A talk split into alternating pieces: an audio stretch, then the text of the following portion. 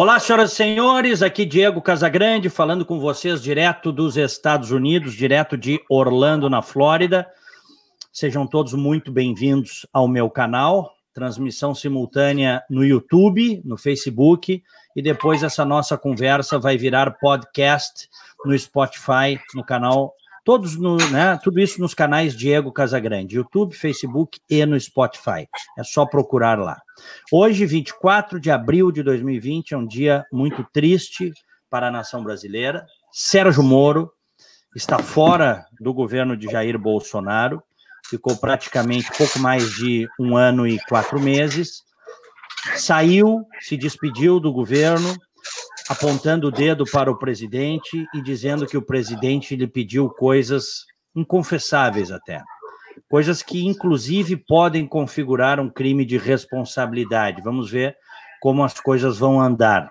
Mas o fato é que é um dia triste, porque Sérgio Moro cumpriu um grande papel na história política brasileira, na história da justiça brasileira. O Brasil é um antes e depois da Operação Lava Jato. Foi Sérgio Moro, como juiz da 13ª Vara Federal de Curitiba, quem desmantelou o esquema criminoso de poder e de corrupção do PT e de seus satélites. Foi Sérgio Moro quem colocou grandes políticos e grandes empresários, grandes no sentido de com grande influência, na cadeia, donos de empreiteiras, botou o criminoso Lula na cadeia, um dos maiores delinquentes da história política brasileira.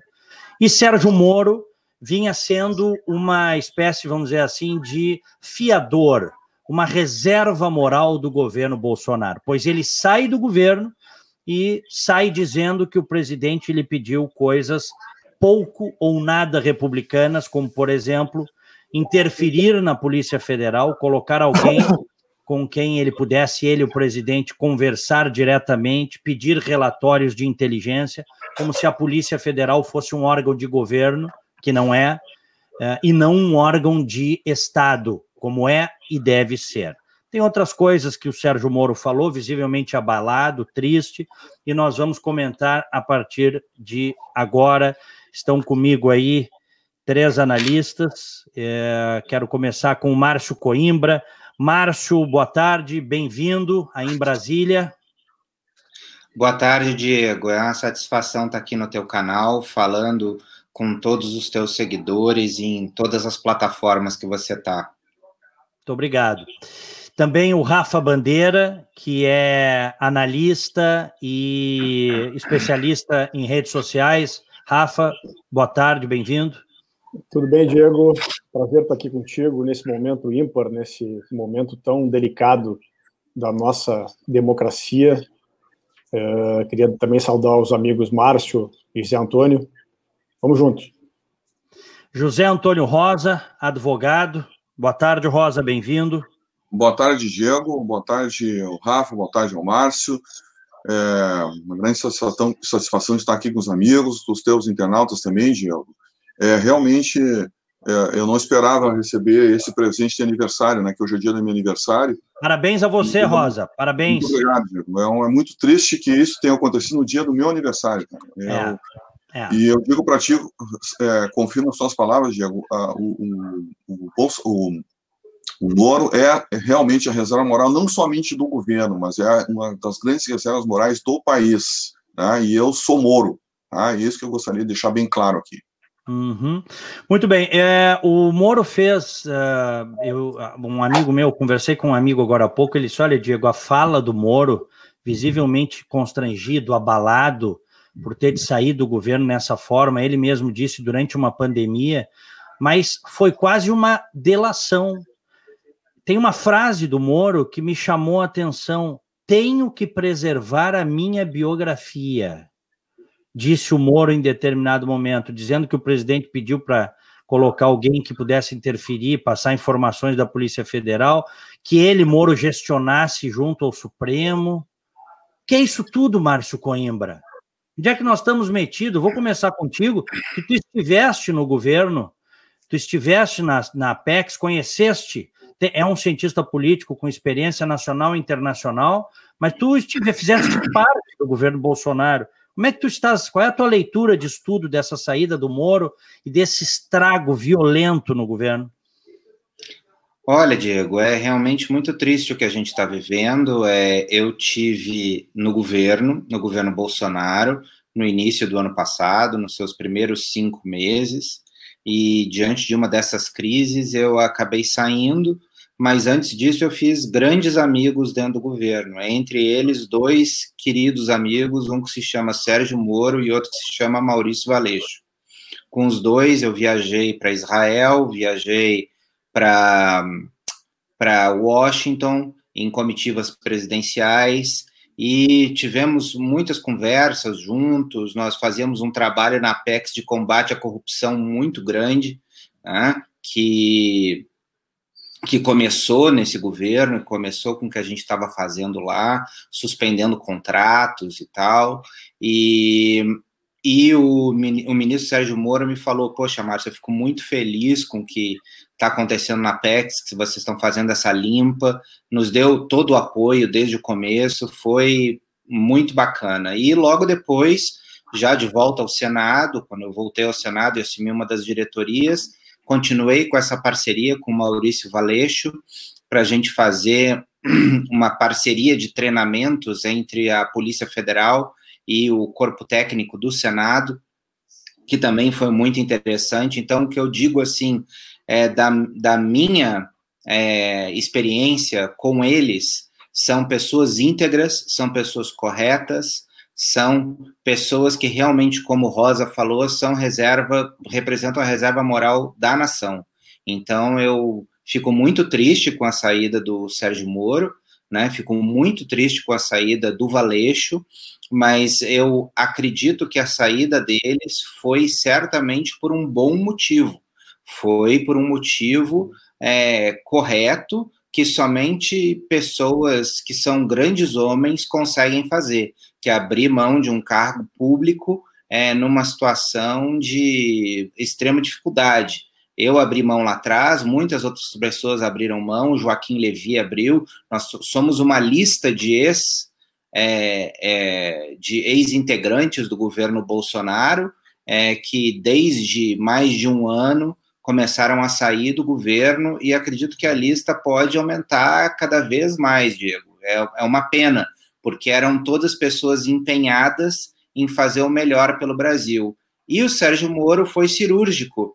Nós não podemos esquecer que ele é um juiz, nós não podemos esquecer que ele não ele é uma pessoa que entende muito bem a tecnicidade das denúncias que ele fez e ele não foi visceral. Ele foi calmo, ele foi cirúrgico, ele foi objetivo e ele atingiu é, o coração do governo, né? E implicou o presidente Bolsonaro em uma série de denúncias de crime de responsabilidade e que isso provavelmente vai ter muito eco ainda e isso pode vir a levar ao fim prematuro do governo, né? Então eu acho que nós entramos agora num processo de desgaste muito grande que já vinha anteriormente, mas que agora ele se agrava. E o Jair Bolsonaro, em sete dias, pode ter montado a chapa é, dos sonhos dos seus opositores, Sérgio Moro com Mandetta de vice. Vocês já imaginaram isso? Né? Seria uma chapa fortíssima para 2022. Uhum. Olha aqui, ó, nós já temos 1.300 amigos conectados assistindo essa live, a live do Opinião e Crítica nas duas plataformas, do YouTube e do Facebook. Peço aos amigos aí que estão assistindo, estão gostando, compartilhem esta live para que mais pessoas possam estar conosco. Ô, ô Márcio, mais uma pergunta para ti, que eu vou fazer para os demais também. O governo acabou com essa saída do Moro? Olha, o governo já tinha acabado diante da pandemia, porque a parte econômica inviabiliza o governo daqui por diante, porque nós vamos ver um decréscimo da nossa economia esse ano, uma, uma retração de, acredito que até 5%, e isso não consegue ser revertido no ano seguinte. Então, nós vamos ter um governo Bolsonaro que no primeiro ano cresceu 1, no segundo ano vai decrescer 5, no terceiro ano vai crescer 1, e aí, muito provavelmente, nós vamos estar entrando é, no ano eleitoral, e que vai ser um ano eleitoral onde o governo Bolsonaro não vai ter muito o que entregar, entregar.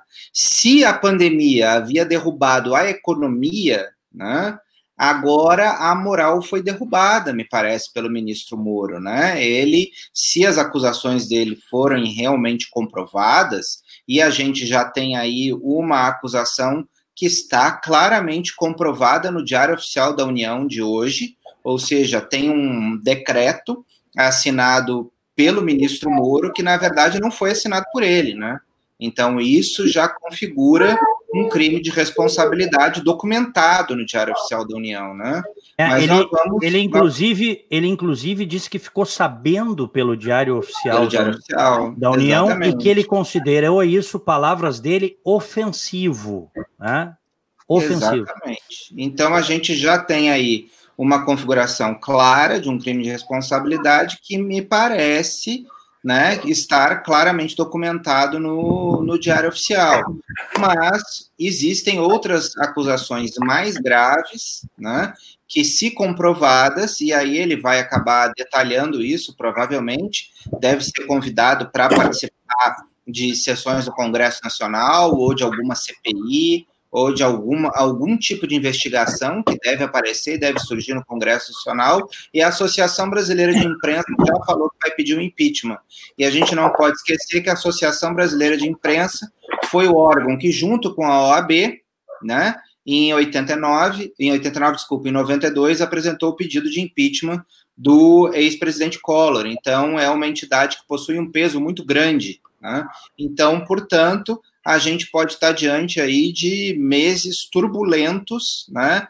E uma pressão enorme em cima do presidente da República. Uhum.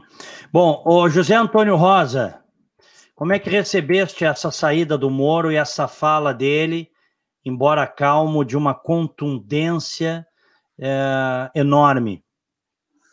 Bom, Diego, é, me parece que o que o ministro Moro fez agora foi é, revelar o que nós já estávamos assistindo há um tempo atrás. Tá?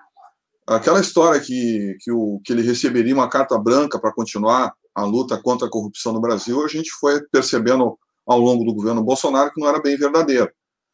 E algumas decisões, né, e algumas é, nomeações um tanto contraditórias, né, é, eu tenho sérias reservas com essa, com essa nomeação do Aras, por exemplo, Aliás, né, Diego, se nós somos criteriosos, nós vamos ver lá já na própria, no próprio apoio que, o, que o presidente deu, mandou dar para a eleição do Maia e do Alcolumbre. Ali já foi algo assim extremamente contraditório, porque a gente sabe que se realmente a, a, havia uma pretensão do governo de fazer um enfrentamento e se buscar ele representando o que ele dizia que era a nova política, né, nomear, eleger esses dois né, como, ter eles como aliados seria algo totalmente contraditório. Mas tudo bem, né, o que tinha do outro lado era talvez igual ou pior. Né?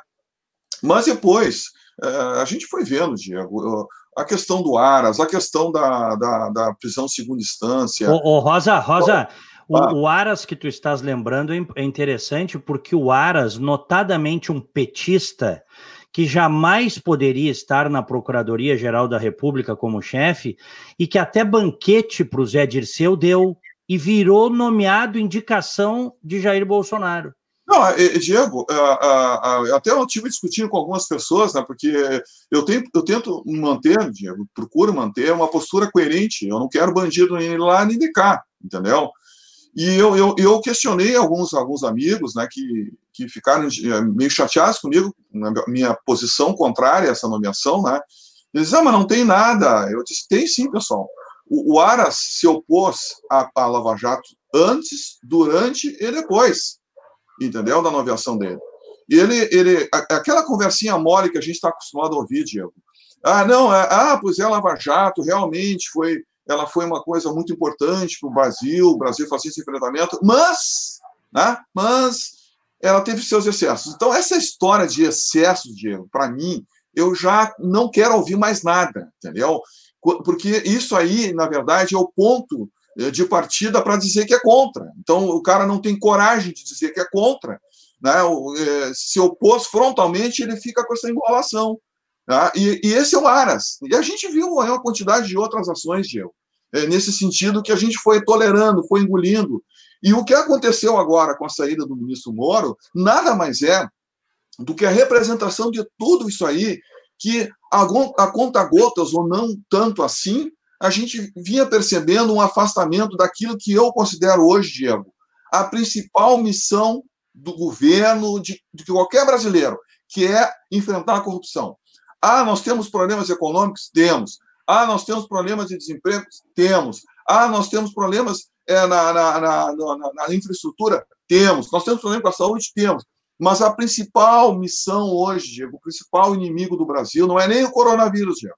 Não é nem o coronavírus. O principal inimigo do Brasil é a corrupção. Uma corrupção, Diego, que agora nós vamos ver também nesse combate ao coronavírus, porque vem aí o Covidão, o Covidão-19.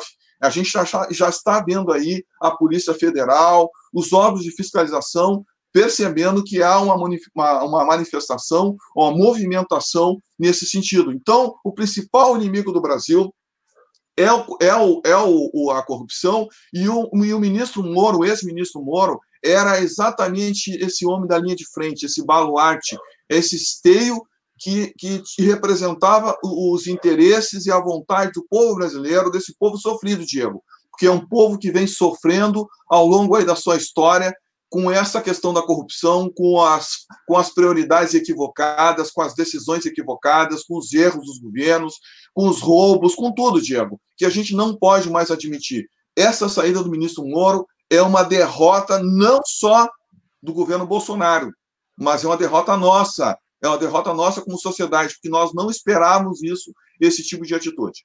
Uhum. Rafa Bandeira, como recebes a saída de Moro e a maneira como o Moro se, se uh, portou e as informações que ele, que ele trouxe à sociedade brasileira? É, eu, eu, como todo brasileiro uh, comum, estou estarrecido, né? Estarrecido com essa com essa decisão do ministro Moro, né, e com todos os os relatos dele na, na coletiva, né? Uh, eu estou profundamente decepcionado com o governo. Eu já vinha decepcionado com esse governo de outros tempos, né, com relação a certas decisões baseadas em sabe-se lá no quê, né, e em meio a uma pandemia como há muito tempo o mundo não via, tomar decisões desse tipo uh, me, me, deixa até um pouco atônito, assim, eu não sei muito bem o que dizer. Uh, não vejo futuro mais para esse governo, não sinceramente. O Moro, eu concordo com o Zé Antônio que o Moro era uh, o, a âncora moral do governo até aqui. E, enfim, estou bastante decepcionado como cidadão, como votei no, no, no Bolsonaro uh, e hoje me arrependo profundamente disso uh, com a saída do ministro Moura. Com a tua experiência aí, tu és um ativista de redes, um especialista em redes sociais, tu tens o termômetro das redes, né, em tempo real, porque tu passas conectado o tempo todo. O que que tu está sentindo em relação a, a, ao que aconteceu hoje? Existe existe uma, uma bolha muito grande uh, a nível de volumetria de dados pró-governo Bolsonaro, uh, mas essa volumetria me parece não ser real.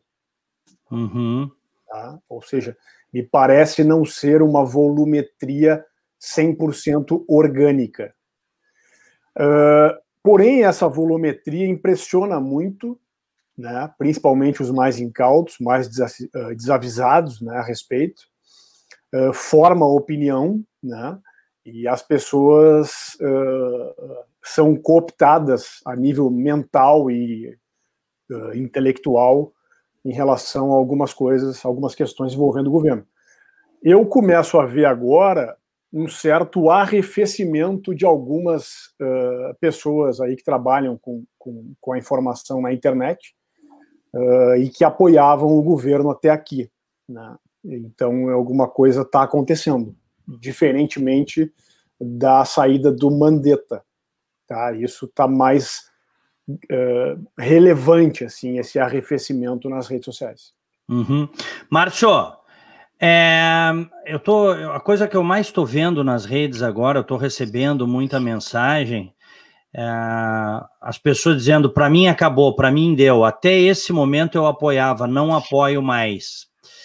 Uh, a gente sabe que já há esse movimento, aos poucos as pessoas, muita gente vem desembarcando do governo por não concordar, sobretudo por lidar com uma ala, com um grupo que é radical e que não aceita nenhuma opinião divergente, mesmo que seja para que o governo dê certo, né?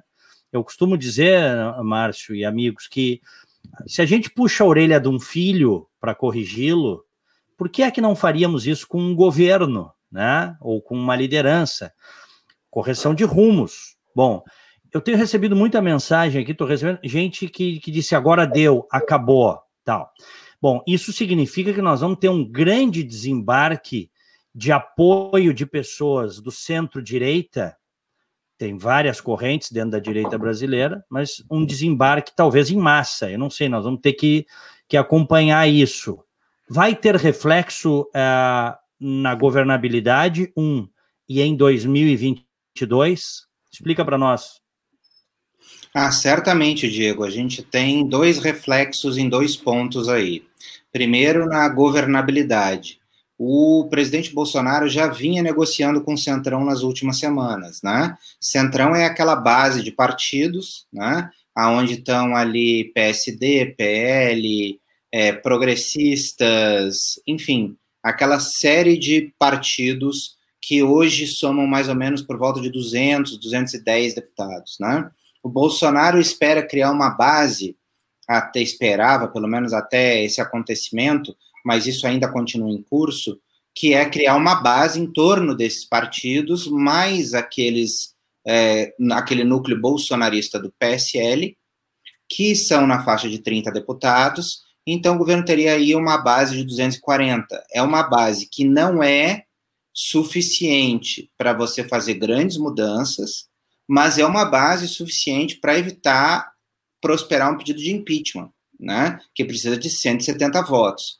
Então, se o Bolsonaro partir para isso, ele parte para o loteamento do governo para o que ele sempre chamou de velha política, né? Que é ele fazer o loteamento de cargos é, em troca de apoio do Congresso. Porque se ele não fizer isso, as chances de cair são muito grandes, especialmente diante dessas revelações feitas pelo ministro Sérgio Moro. Né? Sem o Centrão, não há mais governo. Né? O governo vai enfrentar um processo de impeachment, certamente. Mas o Centrão pode dar essa sustentação ainda que evite o governo cair, como foi no caso do Michel Temer. Duas votações das duas denúncias contra o Michel Temer não alcançou o número de votos e o Temer foi até o fim do governo. Esse é o reflexo imediato que a gente tem no Congresso Nacional o enfraquecimento do governo e o deslocamento do governo para esse núcleo de partidos que se chama Centrão, para ter a sua base atrelada a esse núcleo de partidos. Tudo aquilo que o Bolsonaro sempre disse que era contra, né? O tu visse, tem... Desculpa, Márcio, um, um parênteses aqui. Tu visse que o Moro, na fala dele, disse que uh, ele, numa conversa com o presidente, que era contra mudar o Valeixo, inclusive ele desmentiu que o Valeixo quisesse sair, né? Porque a narrativa oficial é de que o Valeixo queria sair, ele desmentiu. O Valeixo até disse em determinado momento que poderia sair, né? Porque era um cargo de confiança. Mas o, o fundamental é, que é o seguinte: ele disse que a negociação era para colocar um delegado da Polícia Federal que tem mais tempo de Congresso de lidar com os parlamentares do que propriamente na linha de frente da polícia. Ou seja, a ideia era botar alguém na Polícia Federal para capturar a Polícia Federal, para transformar a Polícia Federal numa polícia de governo e não de Estado. Foi o que eu depreendi da fala, e acho que as pessoas de bom senso que assistiram eh, tiveram a mesma compreensão, não é isso? Exatamente, é isso que a gente depreende da fala, e isso é muito grave, porque a gente está falando de uma instituição de Estado, não numa instituição de governo, né? O próprio ministro Moro, quando ele fala é, na sua, no seu discurso de, de, saída do ministério agora há pouco, ele fala sobre isso, né? Ele fala: eu nunca tive ingerência sobre as superintendências da PF. Eu escolho o diretor-geral da PF e o diretor-geral da PF, a PF é um órgão independente, né, orgânico, que trabalha para o Estado brasileiro, né, e lá dentro é que são decididos quem são os superintendentes, quais são os delegados que vão para cada um desses lugares, né. Não pode haver ingerência do presidente na direção geral da PF, né, e muito menos nas superintendências da PF, como foi o caso que já havia sido tentado no Rio de Janeiro. Né? Então isso não pode acontecer. E a PF ela foi o principal instrumento que acabou por descortinar todos os crimes do petismo, né, durante tantos anos, né? E mesmo assim, o PT nunca trocou o comando da PF para suspender essas investigações. Não, não As investigações que não correram. Não, não, não que não, não fizesse, mas não mas fez não teve a coragem de chegar exatamente, tanto, né? Exatamente, exatamente, não teve coragem de chegar tanto. Agora, me parece muito grave isso, que se tenha coragem de se chegar tanto, né? Porque uhum. a Polícia Federal precisa de independência para agir. Agora, sobre os desdobramentos para 2022, aí eles são muito maiores, né? O, o Bolsonaro pode ter criado em uma semana a chapa imbatível de 2022 Moro e Mandetta de vice. Pode é, ter tu, começado a se gestar isso. Tu até tá falando no Mandetta, eu, não, eu te confesso assim, eu não sei se o Mandetta tem essa força que tu, que tu estás colocando. Eu acho que tem nomes muito à frente do Mandetta, como o Caiado, por exemplo, que é uma liderança, é um homem de direita há mais de 30 anos, e outros tantos. E a gente também não sabe, né, Márcio, se o Bolsonaro termina o governo, porque daqui a pouco o Mourão já está amarrando as chuteiras. E aí já muda tudo, porque o Mourão tem demonstrado ser um indivíduo extremamente capacitado para esse jogo político, embora tenha feito a vida na caserna. É, o meu contato aqui com o Mourão é excelente. Eu tive já reuniões com ele aqui nesse último ano que eu estou no Senado, e a e o diálogo é o melhor possível, é, a conversa é excelente, a conversa com o vice-presidente é excelente junto com o parlamento, ele fala com todos nós, conversa conosco, traçamos estratégias é, juntos, né, de como nós podemos apoiar. Então, quer dizer, o vice-presidente, ele trabalha de uma forma interessante dentro do diálogo institucional. Eu acho isso fundamental. Né? Eu acho isso muito bom. E quanto a, a, ao Mandetta, eu digo pelo calor do momento ele criou, né? E porque uhum. ele, a gente teve um ministro da, da Saúde que saiu semana passada por pressão do presidente da República, né? E um ministro extremamente popular, né? E em tese se cria essa chapa no dia de hoje é, de Moro Mandetta, é o que já se vem falando por aí. Podem ter outros nomes, claro, nós temos vários outros nomes. O Caiado é um desses nomes, certamente, mas o Caiado tem, uma, tem a questão da idade, né? Se eu não me engano, ele já vai estar com 76 anos, né? Eu não sei se ele encararia isso ou encararia um segundo mandato ao, ao governo de Goiás. Mas, enfim, isso tudo são conjecturas, porque, como você bem colocou, Diego, isso tudo pode mudar, né? Isso tudo pode uhum. mudar no Congresso com um pedido de impeachment ou uma renúncia do presidente, a gente nunca sabe. Agora, pelo que a gente vê, cada vez que a gente tem troca de ciclo político a cada 30 anos no Brasil, que é uma coisa que eu pontuo sempre, essas presidências não acabam bem, né? A do Getúlio acabou num, num, numa ditadura, né? A do Jânio acabou em, em uma renúncia. A do Fernando Collor acabou em impeachment, e sabe-se lá como vai terminar do Bolsonaro. Uhum. Rosa. Diego, uh, o que eu estava vendo do discurso do, do pronunciamento do ministro Moro, o que ele falou ali é muito sério, muito sério. Olha, se ele detalhar isso aí numa comissão, isso não tenho dúvidas nenhuma que vai chegar um crime de responsabilidade. Porque quando ele falou da interferência, que o presidente estaria fazendo interferência política na, na, na, na Polícia Federal, transformando a Polícia Federal numa polícia de governo e não de Estado, né, ele teve a confirmação do presidente dizendo que era isso mesmo. Rosa, Rosa, já está circulando aí nas redes aquilo, eu estou lendo aqui em vários posts aquilo que o Márcio Coimbra acabou de citar. O presidente teria cometido crimes de falsidade ideológica e de prevaricação ao exonerar o chefe da Polícia Federal, Maurício Valeixo, porque Moro, porque Moro não assinou a decisão e tampouco Valeixo pediu para sair, ao contrário do que foi publicado no Diário Oficial e divulgado pela Secretaria de Comunicação. Não, isso é um ato provocado, isso aí é uma coisa. Isso aí é um ato, isso aí é um autoritarismo, né, Diego? Isso aí já é uma coisa absurda, entendeu? E, e aí, outra coisa, Diego, ele revelou também, o, nas palavras do, do ministro Moro, que ele estava preocupado com alguns inquéritos que estavam tramitando no Supremo Tribunal Federal e que aí seria adequado retirar esse esse esse superintendente da, da, da esse, esse delegado da Polícia Federal que estava comandando a Polícia Federal. Então, Diego, isso para mim, e, olha, Diego, não dá para admitir. Né? Eu, eu, eu, eu fui muito claro. O Diego sabe, tu sabe mais do que ninguém, Diego, porque no dia que tu entrevistasse aqui o Bolsonaro, aqui em Porto Alegre, que eu digo com todas as letras, foi a melhor entrevista que eu vi alguém fazer do Bolsonaro. Aliás, aquele dia, não sei se tu lembras, nós almoçamos antes da entrevista, né, e tu me falasse exatamente isso, sair da, da vala comum das entrevistas é, com Bolsonaro, que só trata da questão da, do, do da cintura para baixo, né? É, então, sempre, sempre fazendo entrevistas para diminuir. O Márcio Coimbra estava comigo na entrevista com o Bolsonaro. Foi uma. Ele mesmo, depois na saída do programa, ele disse: Olha, gost... ele disse para nós, né, Márcio? Olha, gostei, gostei muito que vocês abordaram, vocês me entrevistaram de forma séria né, é, de forma séria, é, querendo saber como eu penso sobre política, sobre economia. Foi o que nós fizemos, Rosa. Exatamente. E isso tu tinha me revelado, inclusive, no, no almoço, tu tinha me dito isso aí, olha, Zé, nós almoçamos até perto da Band ali, porque tu tinha um horário bem exíguo naquele isso. momento, né? E tu me falou, olha, Zé, eu vou sair dessa vala comum, vou fazer uma entrevista com ele e abordando outros temas que ninguém fala.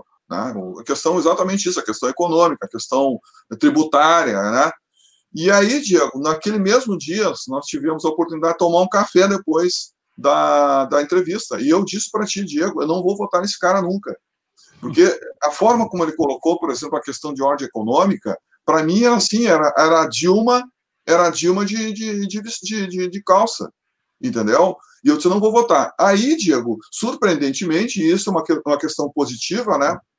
Ele mudou aquele pensamento, né? Que ele queria o, ele queria o, o desenvolvimentismo lá do gás, entendeu? Ele estava se referindo ao gás e fez questão de falar nesse sentido. E o que eu vi ali não tinha nada diferente do que estava em prática ali no governo Dilma. Mas ele mudou. Ele mudou, mudou e mudou bem no aspecto econômico. Bem, entendeu? Aí não, não só nessa área, mas ele botou Sérgio Moro, botou o ministro Tarcísio, uh, o, o, ministro lá do meio ambiente, ou seja, montou realmente um ministério profissional, é, distante das questões políticas, né? ou seja, pensando o país mesmo, para guindar o país a um outro patamar. Gostei, achei fantástico isso. Mas, Diego, aquilo ali acho que foi só um surto, né? foi só uma, sei, um, um devaneio, porque agora o que está aparecendo é o Bolsonaro de 28 anos de Congresso, ou seja, um homem que estava lá no submundo, né? um homem que estava lá no baixo clero, né, que não tinha relevância política, a não ser no momento que ele brigava com a Maria do Rosário. Né? E, e, e, as práticas, isso aqui, Diego, nada mais é do que as práticas que se faz nesses ambientes, esses ambientes escaninhos escuros da política. E isso é lastimável, Diego, lastimável. E eu não sei, Diego, se realmente é, for apurado essas denúncias com mais concretude, é, eu, eu, acho que vai ser uma, assim, vai ser um nocaute, entendeu? Vai ser para via rápida esse uhum. impeachment. Eu lamento dizer isso, Diego, lamento, mas eu não posso ser diferente e, e tentar dourar pílula e ir além da realidade. Essa é a realidade. Essa é a realidade que nós temos que enfrentar e ela tem que ser enfrentada com, de forma muito honesta, muito direta, muito objetiva, porque nós temos uma série de desafios pela frente e a sociedade brasileira não aguenta mais, não aguenta mais é, sofrer tanto na mão de gente incompetente, de gente corrupta, de gente autoritária, de gente que não pensa o Brasil e que não pensa em cada um de nós, cidadão brasileiro. Edição especial do Opinião e Crítica nas minhas plataformas, transmissão simultânea. Tem mais de 1.500 internautas conectados assistindo no Facebook e no YouTube, tá? E depois isso aqui vira podcast no Spotify. É só procurar lá para o Diego Casagrande. Se você está no, no YouTube, eu peço que deixe o like se estiver gostando da conversa e se, inscreva, se inscreva clicando é, no sininho aí. Rafa Bandeira. Digamos, tem uma, teve uma frase da coletiva do, do ministro, do ex-ministro Sérgio Moro, que me deixou uh, perplexo, né, estarrecido, em choque. Eu confesso que, que entrei numa frequência de choque. Que ele disse, aspas, tenho que preservar minha biografia. Essa, essa para mim foi a frase é. emblemática. Ela, ela, ela, ela, eu acho que ela consegue é, sintetizar tudo que foi é, dito ali. Exatamente. Essa frase é, é, ela tem uma potência de destruição uh, absurda. Eu, eu não imaginava ouvir do ministro Sérgio Moro essa frase. Uh, e o desdobramento e os desdobramentos que essa frase haverá de ter são hoje imprevisíveis. São é. hoje imprevisíveis. Ou seja, o ministro não se dobrou. E a população brasileira está se perguntando: e agora? Olha aqui, ó. Eu quero, quero agradecer ao Márcio Coimbra. Eu, eu tinha prometido que seria meia hora, nós já estamos a 36 minutos. Márcio, as tuas considerações finais aí. Obrigado pela participação.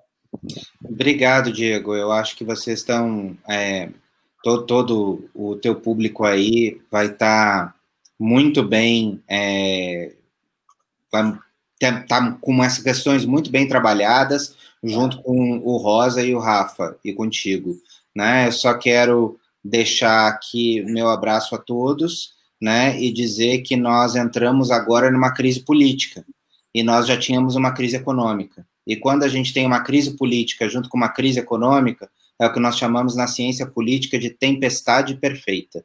E isso leva ao final prematuro de governos. Eu acho que é uma coisa para a qual a gente tem que estar tá focado e tem que estar tá atento, porque nós vamos ter reflexos no valor do dólar, na bolsa, e provavelmente daqui até o final do mandato do presidente Bolsonaro, se o, o mandato chegar ao final. Tá bom? Um grande abraço. Até logo. Abra... Peraí que o Rafa tem uma questão só... Só um adendo, de... professor Márcio, só um adendo, que além da crise política e econômica, temos a crise sanitária, que agrava um pouco saúde, mais é. essa situação que o senhor acabou é. de relatar. Né? É um é. molho extra barbecue, digamos assim, para essa. É a, é a, cereja no bolo, né? É a cereja no é. bolo. Infelizmente, lamentável. Ô, Márcio, um minuto, por favor, desculpa, um hum. minuto, deixa eu abusar aqui do teu conhecimento. O que que tu está sentindo que vai ser uh, o, o, próximo capítulo? Como é que esse negócio vai se desenrolar?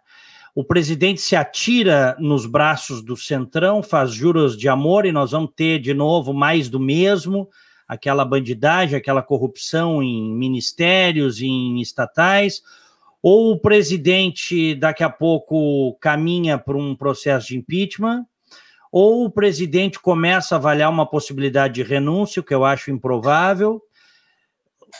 O que, que tu está prevendo aí, se é possível prever alguma coisa? Olha, prevejo o que está acontecendo já, Diego, que é o rumo ao centrão, né? E o rumo ao centrão pode evitar o impeachment né? considerando essa base bolsonarista. Vamos ver aí a, como vão ser as próximas pesquisas, né? É, como isso afetou a imagem do presidente, mas ele tem aquela base fechada, que não é de 30%, na minha opinião é menos.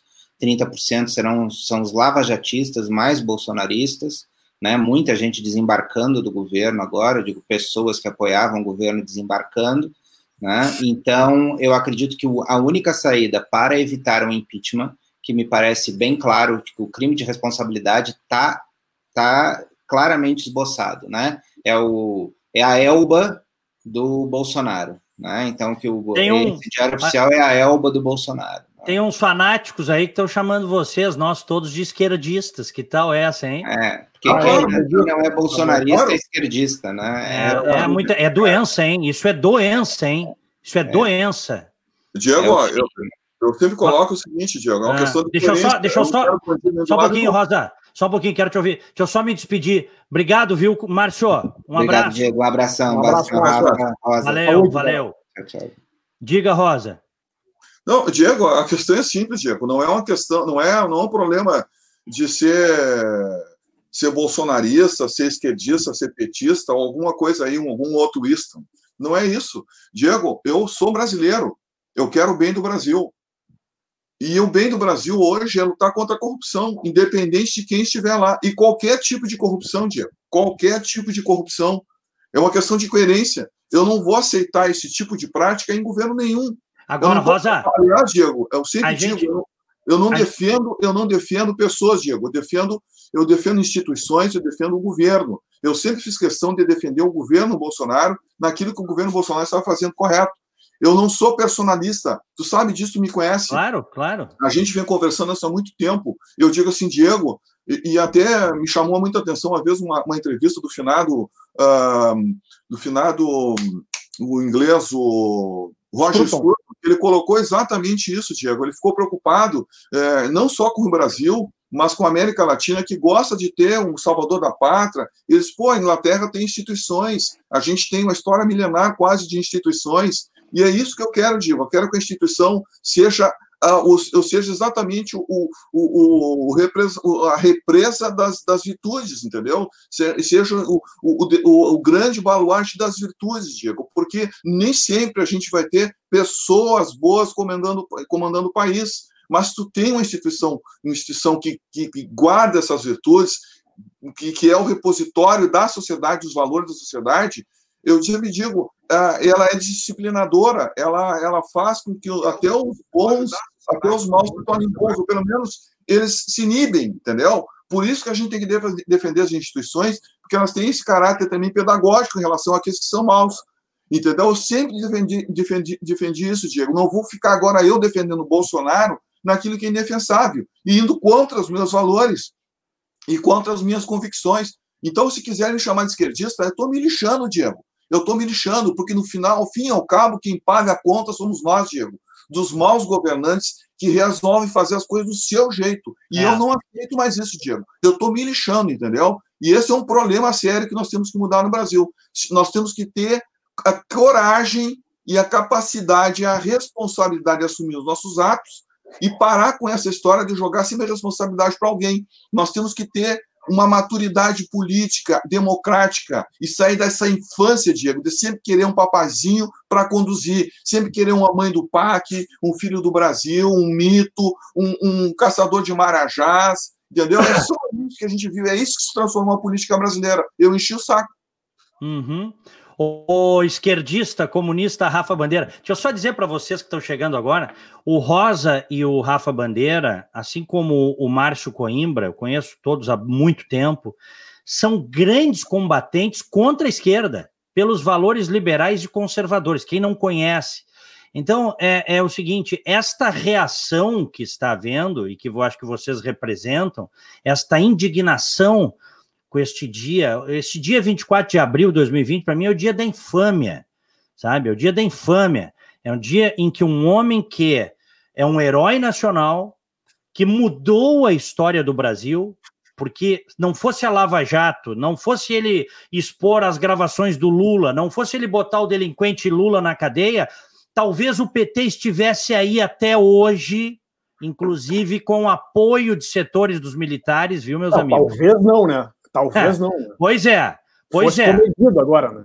Pois é, porque vejam vocês, mesmo com o impeachment, o impeachment da Dilma, aquele governo nefasto, como foram os governos petistas, incompetentes e corruptos, Mesmo com tudo que aconteceu, o candidato do, do, dos bandidos fez 45% dos votos na eleição passada. Então, é o seguinte: quem efetivamente mudou a história política brasileira chama-se Lava Jato, que tinha um protagonista. Este protagonista era Sérgio Fernando Moro, o homem que não mandou recado dizendo, ah, porque eu uso a minha caneta. Ele usou a caneta. Ele mandou os maiores bandidos da história política brasileira, a começar pelo Lula, em cana. Colocou em risco os mais de 20 anos de magistratura, colocou em risco a própria vida pessoal dele. Houve um momento que ele chegou a ter 20 seguranças da Polícia Federal, para ele, para as duas filhas e para a mulher.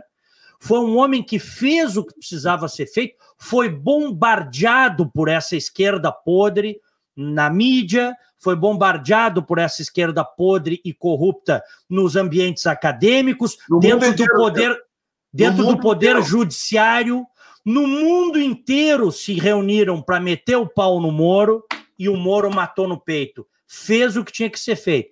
Então, isso é a minha opinião que eu estou dando aqui, ninguém é obrigado a concordar. Se há hoje no Brasil um herói nacional, este se chama Sérgio Moro. Os outros vêm de arrasto, de arrasto. Eu acho que o brilho do Moro, infelizmente, afetou muita gente, mas principalmente o que o presidente não contava é que o Moro não ia ser um estafeta dele. Quando ele disse para o Moro, e o Moro falou hoje na entrevista, né? Tu tens carta branca para combater a corrupção e fazer né, a justiça no Ministério da Justiça e Segurança, vou te dar carta branca. O Moro acreditou na carta branca.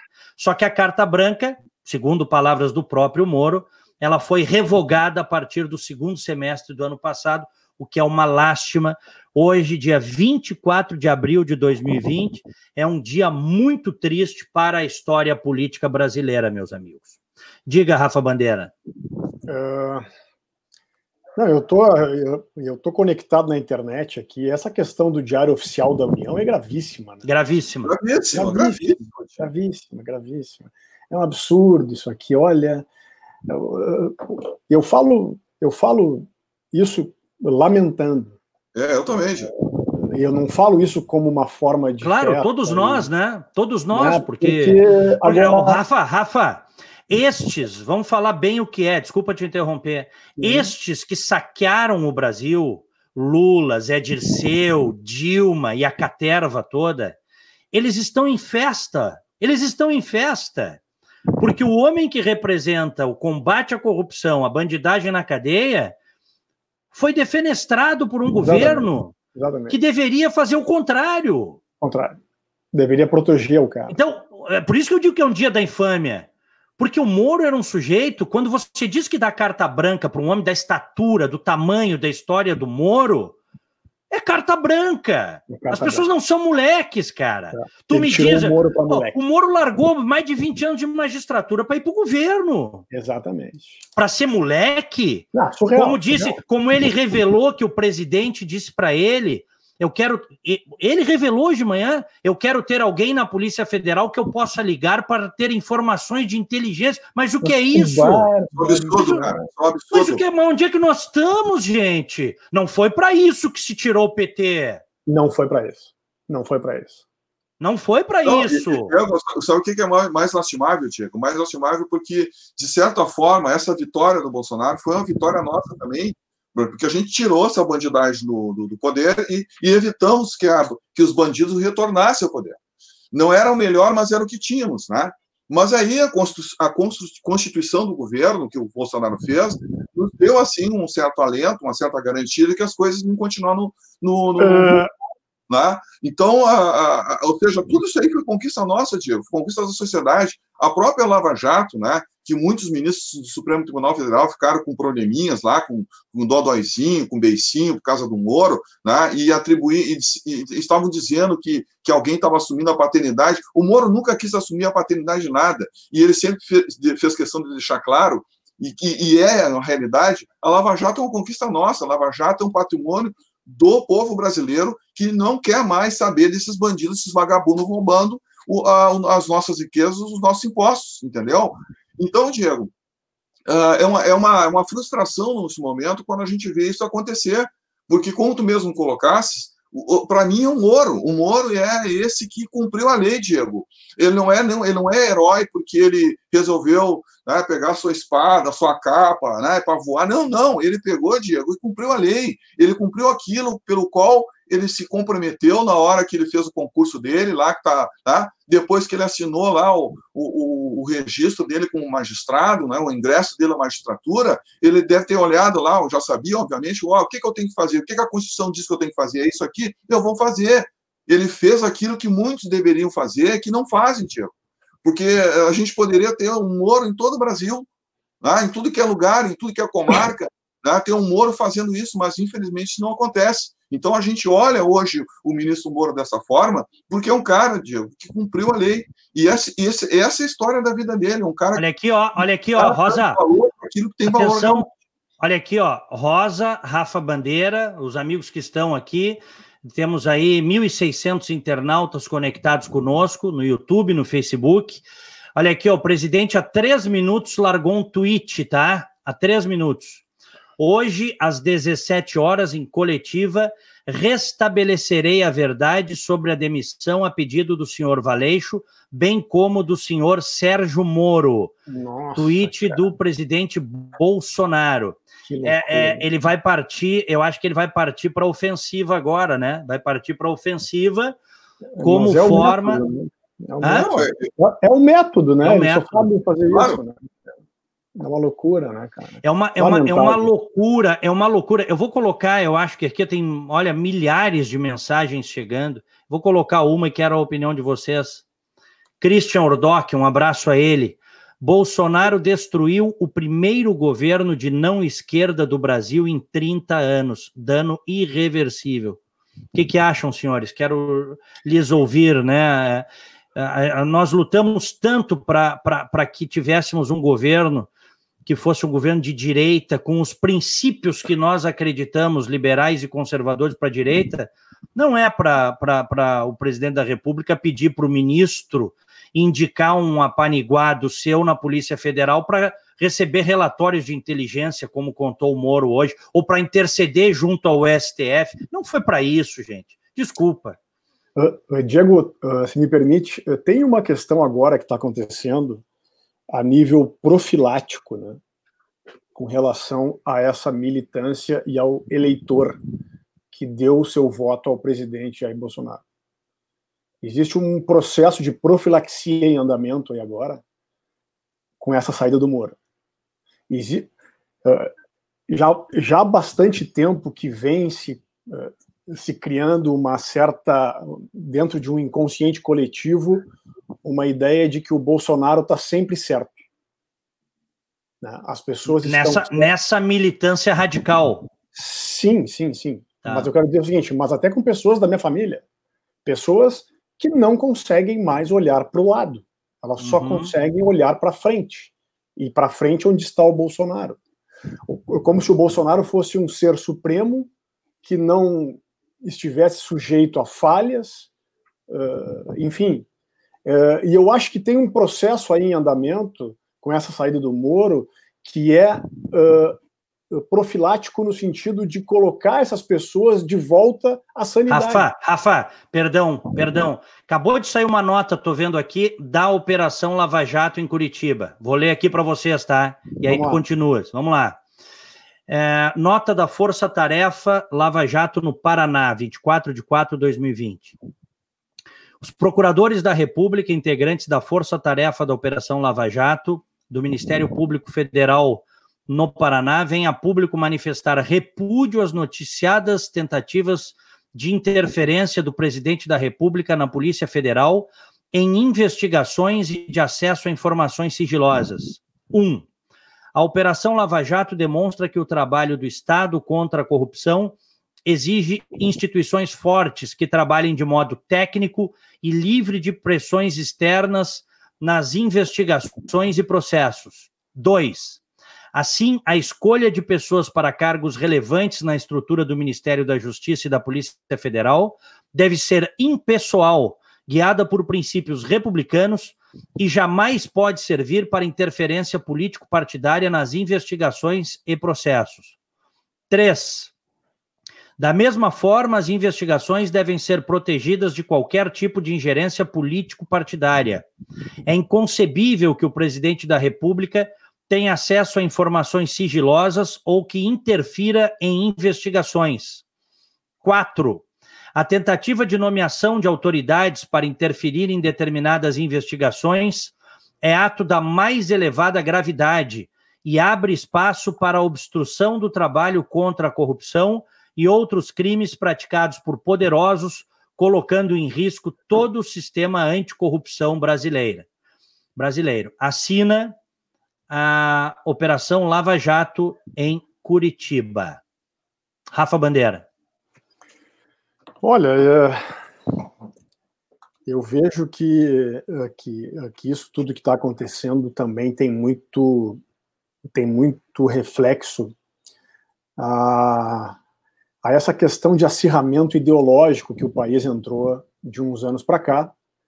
Uh, acredito que essa que esse momento ele esteja mal conduzido pelo presidente Bolsonaro, uh, o que me dá a impressão que ele usa e que ele ouve apenas uma pequena parte do seu governo no aconselhamento político. Né? Uh, existem alguns arroubos do governo nos últimos tempos uh, que uma pessoa em, em sã consciência não cometeria. Né? Então eu eu, que, que, eu lamento. O que, que tu queres? que, que tu queres dizer com isso? Vai um pouco além. Não, eu até posso ir além, mas a questão, por exemplo, o fato de estarmos em uma pandemia, e isso é um fato, uhum. né? isso não é um, um achismo, uma, uma tese de alguém que vive no mundo da lua, em uma praia de nudismo, uh, tomando LSD.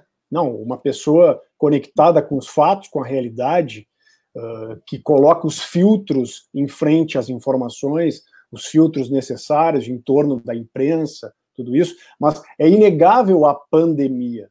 Se ela é culpa da China, ou se ela é culpa dos Estados Unidos, ou se ela é culpa do globalismo, do George Soros, isso é menor frente à pandemia. O fato da pandemia é maior do que tudo isso.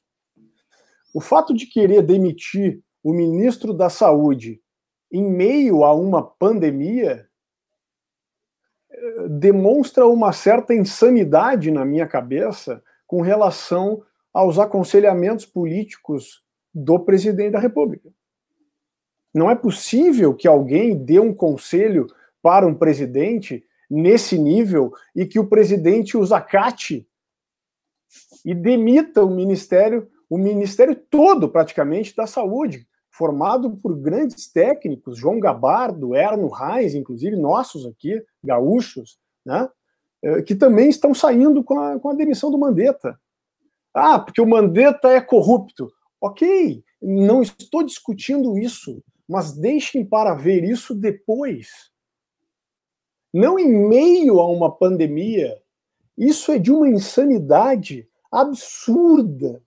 E agora, com essa notícia da saída do Sérgio Moro, por esses motivos relatados por ele mesmo, não foi alguém que me falou, não é uma fake news, não foi uma manobra uh, da Globo News, ou da CNN, ou da Bandeirantes, ou da Record, sabe? Existe uma insanidade instalada em parte da população brasileira que não tem mais espaço, as pessoas precisam se dar conta.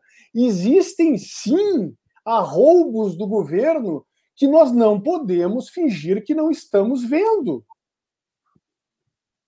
Por favor, o ministro Sérgio Moro deixou um recado muito grande. Ah, porque agora o Diego é tucano. Por favor, gente, a questão não é essa. A questão é uma questão de diretrizes governamentais. Um governo, e eu iria falar isso se fosse um governo do PSDB, do PT, do PMDB, eu iria falar a mesma coisa. Se fosse eu... teu pai também tu falaria, né? Se fosse meu pai também eu falaria. Não é possível isso que está acontecendo. As pessoas estão cegas.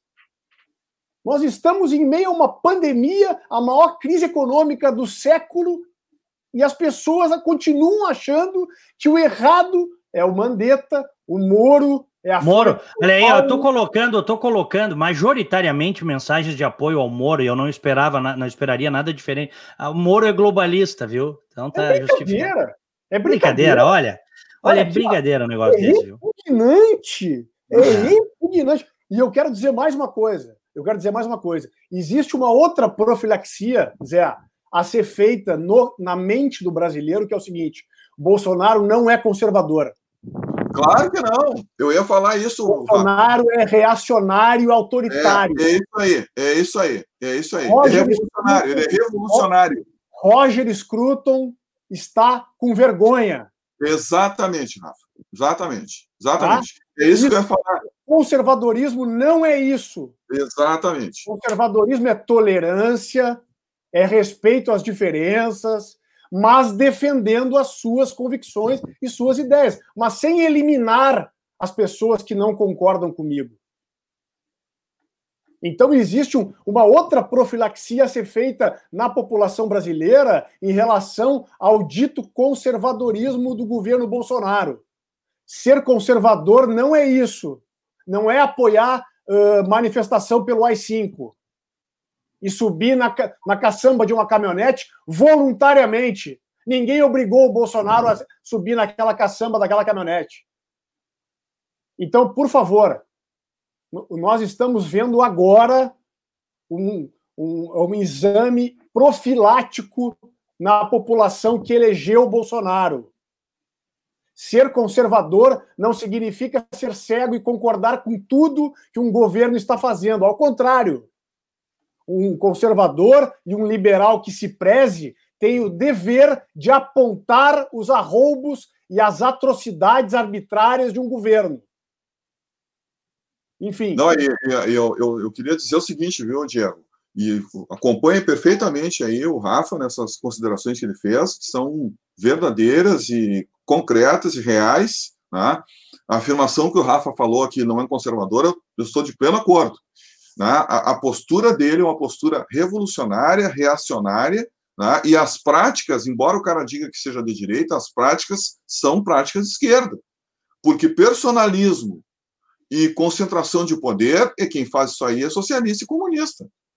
Entendeu? Claro. Então, claro, mas nós é lutamos, mas, oh, oh, oh, Rosa, nós fomos às ruas, nós lutamos, eu perdi a conta. Tinha ouvintes que me diziam, até a gente conseguir a tirada daquela delinquente política chamada Dilma Rousseff, eu, eu, eu, tinha gente que dizia, Diego, troca o disco, porque todo dia eu falava, temos que tirar essa pessoa.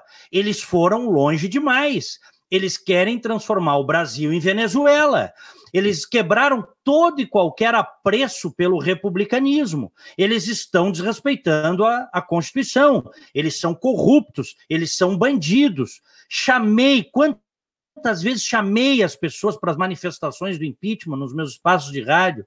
Inclusive, em determinado momento, até me incomodei uma pessoa que disse que, bom, mas não vou entrar nesse detalhe, mas continuei chamando, organizamos em Porto Alegre, organizamos, vocês estavam juntos, as primeiras manifestações, tiramos dinheiro do bolso, cada um tirou os trocados que tinha, dezenas, centenas de pessoas para tirar a quadrilha petista, a quadrilha que saqueou o Brasil, que tinha um projeto de poder venezuelano para isso, para ser chamado de esquerdista depois, não, por, Diego... por, por, pessoas, por pessoas que não sabem o que é ser conservador, nunca leram um livro sobre conservadorismo, não sabem o que é ser liberal, não sabem o que o, o que é lutar contra a esquerda de verdade. Não sabem. Não, não sabem, não, não sabem.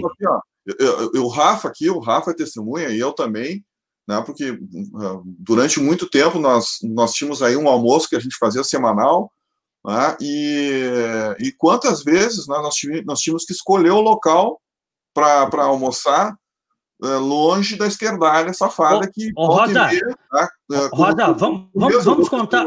O mesmo passasse por um constrangimento uma vez de uma vigarista, de uma esquerdista que te ofendeu no local e onde tu estava com a tua família ah, fazendo uma refeição, almoçando, entendeu? É, é. As pessoas não sabem disso. É, as eu pessoas não sabem. E... Entendeu? Rosa, agora, para ser chamado de esquerdista, depois de tudo que tu passou, Diego, com prejuízo pessoal, profissional, tudo. pessoal, ou seja, é, isso não, aí. E vocês, eu, Rosa, vocês estão sendo chamados aí nas redes por este pequeno grupo radical que não representa o Brasil e que não representa a direita brasileira. Eles são iguais ao, ao petismo. Eles têm uma virulência contra quem pensa diferente. Quer dizer que para ser de esquerda tem que abraçar até os erros? Não, não é assim que as coisas não funcionam. Não é assim que as coisas funcionam. A banda não toca assim e nunca vai tocar assim. Nunca vai tocar assim. É ingenuidade achar que dá, que dá para tocar assim. Deixa eu contar uma outra coisa o, o, nós, nas primeiras manifestações que estávamos juntos, alguns aparecendo, outros não, né? houve uma grande confluência de gente para fazer o movimento do impeachment, para tirar, repito, essa estrutura corrupta, essa estrutura macabra, carcomida petista, que fez as piores negociatas da história do Brasil em nome de um projeto de poder, nós nos organizamos.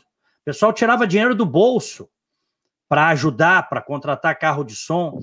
E eu me lembro da briga que foi nos primeiros eventos, nas primeiras manifestações, para que os grupos de intervencionistas não não tomassem conta, vocês vão lembrar disso, do movimento pedindo intervenção militar e AI-5, porque majoritariamente as pessoas que estavam lá queriam tirar o PT, mas não queriam ditadura militar não queriam as cinco, não queriam intervenção, elas queriam fazer dentro da regra do jogo. E eu me lembro que teve gente que dizia: não adianta ir para a rua, vocês vão perder tempo, vocês nunca vão derrubar Dilma, PT nunca sai.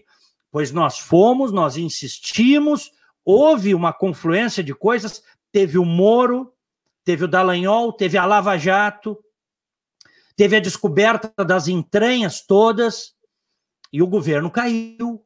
E o governo caiu com participação das pessoas, mas não para colocar uma ditadura. Então, o que eu digo assim, as pessoas, muita gente não sabe o que nós passamos, o que foi feito. A gente tinha um grupo lá de pessoas que chegava nos intervencionistas, que eram 15 ou 20 pedindo intervenção, mas que ia dar manchete do jornal de que a manifestação era pedindo intervenção militar, ia dar manchete para a esquerda, coisa que nós não queríamos como integrantes ativos do liberal conservadorismo, ou do conservadorismo liberal, como queiram, gente de direita, gente de direita. Cara, uma, não, eu, eu, sabe que uma coisa. É que uma falsa narrativada pela esquerda. hum. Uma coisa que sempre me, me deixou um pouco de cara, tá? sempre me deixou um pouco chateado, é, é com o monopólio da virtude do PT que não, que não houve, né? Não... não... não, com a tentativa. Claro, a é. tentativa. É. Isso, isso sempre me revoltou e continua me revoltando. E também continua me revoltando com essa tentativa agora com o Bolsonaro. O Bolsonaro não representa 100% o conservadorismo, não pode representar a direita, a centro-direita do Brasil. Ele não pode ser a única voz, não é saudável. Não é saudável, não é, não é uh, que produtivo para o pensamento. Não é honesto. Não é honesto. Essa hegemonia de virtudes é uma falácia. Ele, só o fato dele querer, ou seja, o bolsonarismo querer ser a única voz de direita nesse país, ou liberal, ou conservador, ou como queiram, só o fato de querer já é grave querer invalidar a opinião de diversos conservadores, diversos liberais dentro desse país, olha, isso não é, não é razoável uh, para um presidente da República, né? Convenhamos. Me desculpa. Essa, é... essa unanimidade e, em torno de uma ideia. Rafa, Rafa importante, importante isso que tu estás dizendo. Importante, eu quero te ouvir também Aliás, o Rafa tá com boné, olha ali, Rosa, e amigos, ah, Reagan ah, Bush. Reagan... É, Reagan Bush, tá? 84, que foi a chapa da reeleição. O ah. esquerdista, né? O esquerdista, né? É o esquerdista. Eles nem sabem o que é isso. Eles nem sabem. Tem o seguinte, olha aqui, ó, que é uma coisa é, importante, desculpa, e já passo a palavra para o Rosa. É, não pensem aqueles que, diante dessa crise política enorme, que a luta da direita, dos liberais e do, dos conservadores terminou no Brasil por causa da derrocada do governo. Não pensem. Não pensem, não pensem. Hoje já há no Brasil liberalismo, conservadorismo, as pessoas estão discutindo, e eu arrisco dizer que está só começando, viu, meus amigos? Está só começando. Não, eu não tenho dúvidas, eu não tenho dúvidas em relação a isso, Tiago, eu não tenho dúvidas, porque tem, uh, como o Rafa destacou aí, um grupo que se radicalizou em, em, nome, em nome de uma pessoa, né? um centralismo, um personalismo, que é a marca característica da esquerda, nós temos também pessoas que não que se, se colocaram de uma, de uma posição um pouco mais equilibrada nessa questão e não veem no Bolsonaro essa, essa representação da direita ou do conservadorismo no Brasil. Então, isso mostra que, que uma parte da sociedade se preservou e ficou num ambiente mais saudável, mais sadio para debater política no, no, no país. Né? Então, é realmente o começo de algo novo que nós vamos construir nesse, aqui, aqui no Brasil. Eu Agora, tava... Rosa, eu estava ah. vendo no, agora no final de semana o Marcel Van Hatten, que é um dos jovens e grandes deputados do Brasil, tem defendido o governo com unhas e dentes. É um, é um pequeno, grande homem, esse jovem deputado, o Marcel, que é nosso amigo. Pois tinha gente que entrava na live para enxovalhar ele, porque ele criticou algumas coisas que ele não estava concordando da maneira como o governo estava gerenciando. Traidor, vendido, não, super tucano. Comedido, super comedido, né? Hã? Mas por favor, gente, Mas, onde é que. Onde é que... Medo, cheio de medo. Ele defendeu, ele defendeu o Bolsonaro em momentos que nem o partido dele defendia. Exatamente. Em momentos em que a base dele simplesmente se omitiu, um bando de oportunistas que se elegeram no rabo do foguete, entendeu? E estava lá o Marcel Van Hart e, uma, e uma, uma, boa parte da bancada da. Olha, acho que quase toda a bancada do Novo fazendo esse apoio, um apoio qualificado às propostas que estavam sendo colocadas pelo presidente, enquanto a base do governo estava simplesmente diluída, aproveitando seu, a sua oportunidade, né, a oportunidade que tiveram e cuidando da sua vida política, querendo agradar a si próprio seu, a, a um grupo ali que, que, eles, que, que os elegeu e, e de uma forma totalmente espúria, porque não tinha nem vida política, não tinha condições. Teve gente que se elegeu com o Bolsonaro que não conseguiu se eleger vereador em Porto Alegre, se elegeu deputado federal. Para vocês uhum. terem ideia, assim, o grau de oportunismo que, que, se, se, se, que se formou em torno da candidatura Bolsonaro. Mas, realmente, é, é, nós conseguimos é, criar agora já, a partir dessa realidade, uma, uma, um, uma base é, sólida de se dar um que, que, possa dar esse impulso ao verdadeiro conservadorismo, ao verdadeiro liberalismo no Brasil. E o Rafa colocou uma questão que eu acho importante também, Diego, que é essa questão profilática, que agora a gente vai poder ver quem é quem e começar a separar o joio do trigo na política brasileira, principalmente aqueles que se dizem de direita, né, da nova direita no Brasil é, é que ah, ah, muitos estão revelando o seu, o seu lado autoritário mesmo. Né? Muitos estão revelando o seu lado centralista, o seu lado personalista, que é uma marca da esquerda. Né? Então, a diferença de alguns aí do, do PT é só o lado que está. Então, isso nós temos que ficar, é, ter, ter, bem, bem dimensionado, mas isso é importante que tenha, que esteja ocorrendo no Brasil, e, e, porque agora a gente vai ver quem é quem e as coisas vão começar a ficarem mais claras. E tem um outro aspecto que eu queria colocar, Diego, até porque eu, eu tenho. Por favor. Católico, eu vejo uma dimensão sobrenatural nisso, entendeu? Nós temos que colocar isso no nível sobrenatural, esteja tudo isso acontecendo para o bem do Brasil. Isso está tá sendo conduzido pela mão de Deus também, Diego.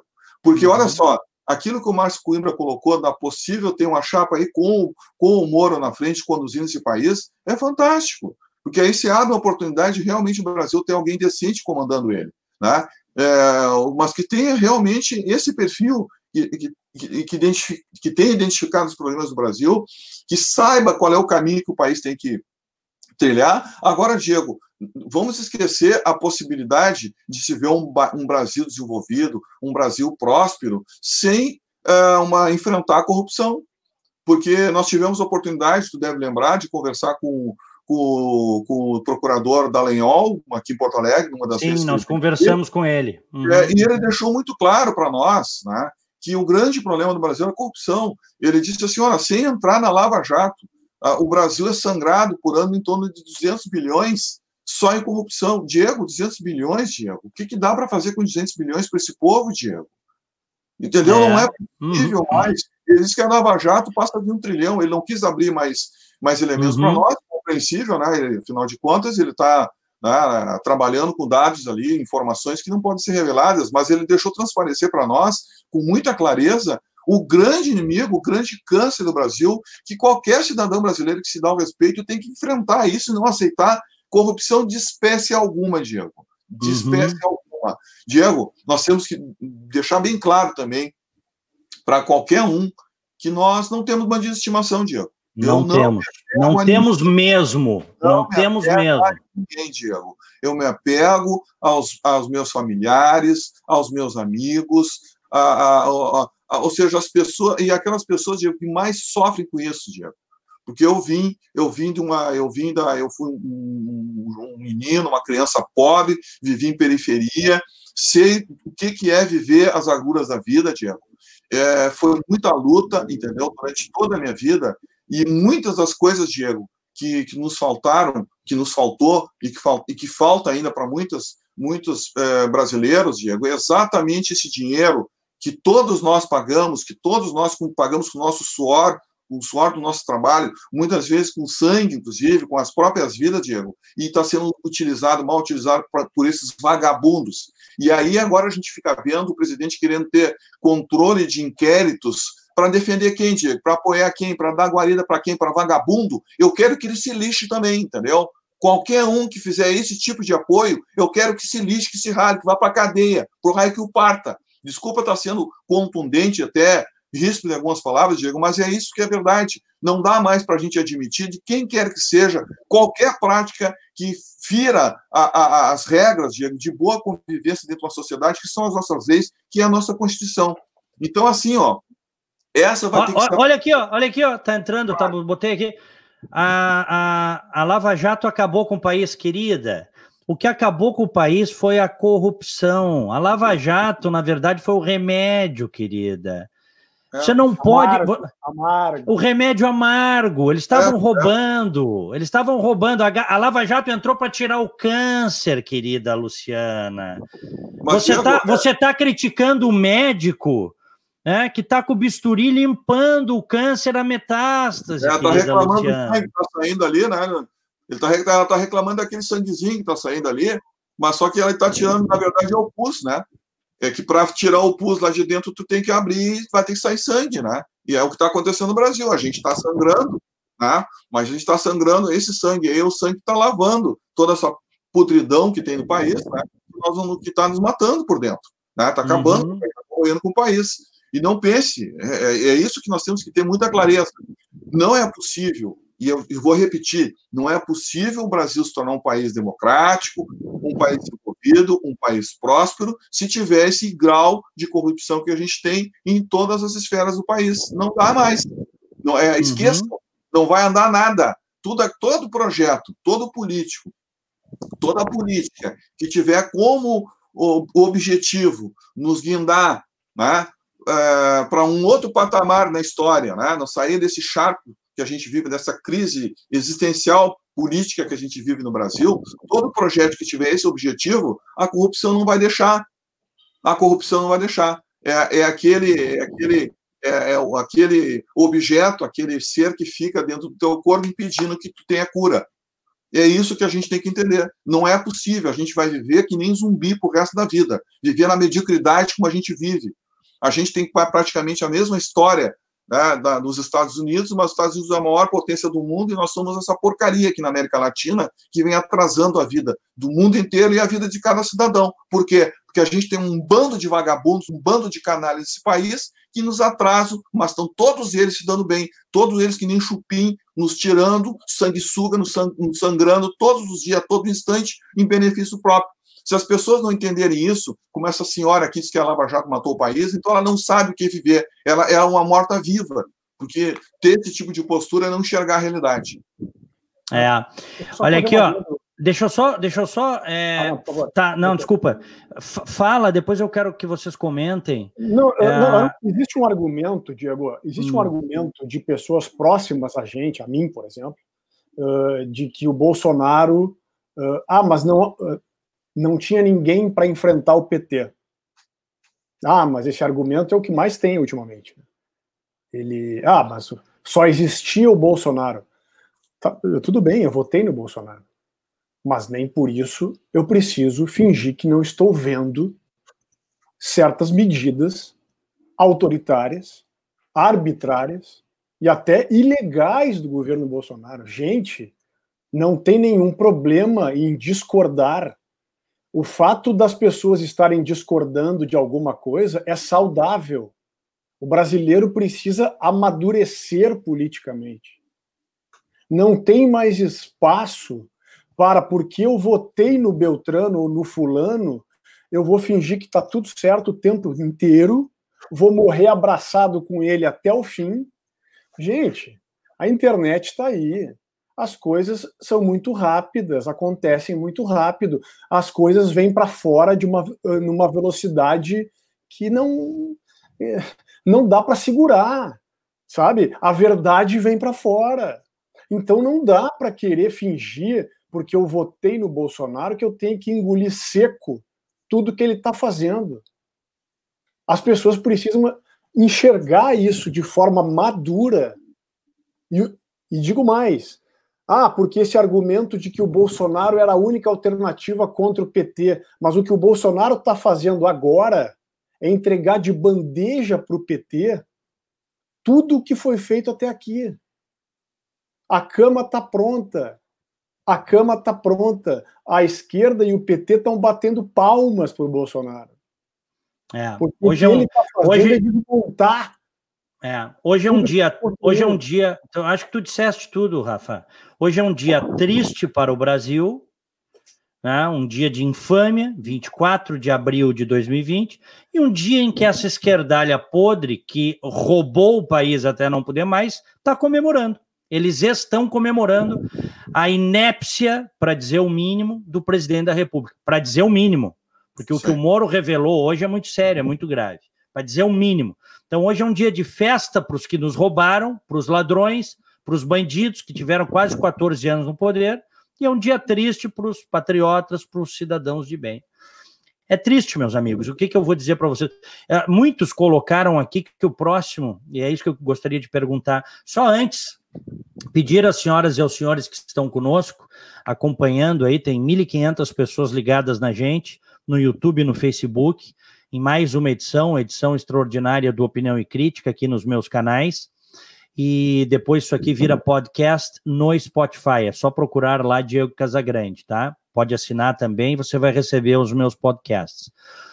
Uh, se você está gostando, deixa o like, compartilhe para que mais pessoas possam acessar, clique no sininho, principalmente quem está no YouTube, para receber as notificações, tá? É, muitas pessoas colocando aqui que o próximo a sair é o Paulo Guedes, né? E aí, e aí, como é que é, Rafa? Não tenho dúvida. Não tens dúvida. Não Mas eu quero, eu quero ouvir vocês, quer dizer, o Guedes também está ele deve estar, tá, eu acho que eu acho que deve ter dado um baixo astral, assim, porque moralmente, com as coisas que o Sérgio Moro explicou hoje, contou hoje de manhã, os pedidos assim inconfessáveis, indefensáveis que o presidente fez a um homem da estatura moral de um Sérgio Moro, eu acho que bate um baixo astral nas pessoas corretas que estão no governo, tem, né? E a gente sabe que tem. Tem gente correta que está lá tentando fazer o certo, ajudar. O Guedes, o Guedes sai também. Quando sai, na tua opinião, eh, Rosa? Olha, Diego, eu agora, sinceramente, eu não sei o que dizer em relação a isso, né? É, mas o ambiente que foi criado agora no governo é um ambiente extremamente hostil para muita gente. É, a gente vê, viu aí como é que foi feito a, essa saída do ministro Mandetta, né? uh, começaram a fritar o cara direto, né? começaram a fritar ele publicamente. Olha, se não, não concorda com ele, chama, chama o, o, ministro e diz para o ministro: olha, ministro, olha, Não vai dar para a gente continuar trabalhando.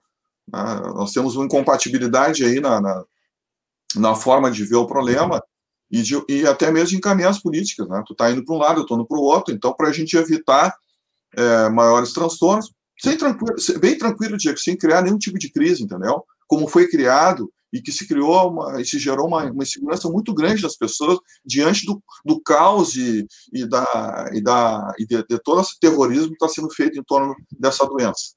Né? Uh, o próprio Guedes, em alguns momentos, sofreu também. Tá? E algumas políticas, faltou apoio para ele, por exemplo, na reforma da Previdência, faltou apoio para ele.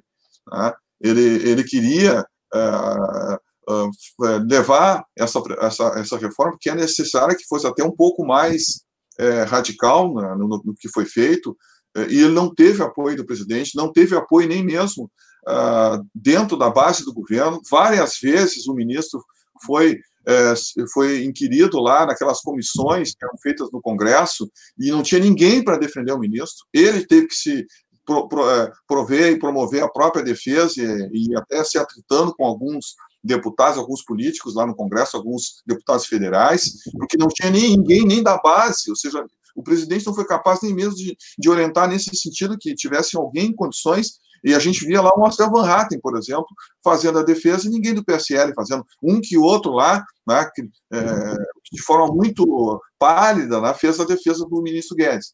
Agora, Diego, diante das circunstâncias, diante de todo esse problema, né, é, que inclusive já, estão, já está falando aí, já tem gente assumindo é, um, um, projetos aí que, é, que eu não, ainda não observei, não fiz uma leitura ainda desses projetos, mas alguns já estão dizendo que esses projetos estão jogando por terra essa pretensão do Brasil abrir mais economia, ou seja, de se implementar no Brasil uma política econômica mais liberal.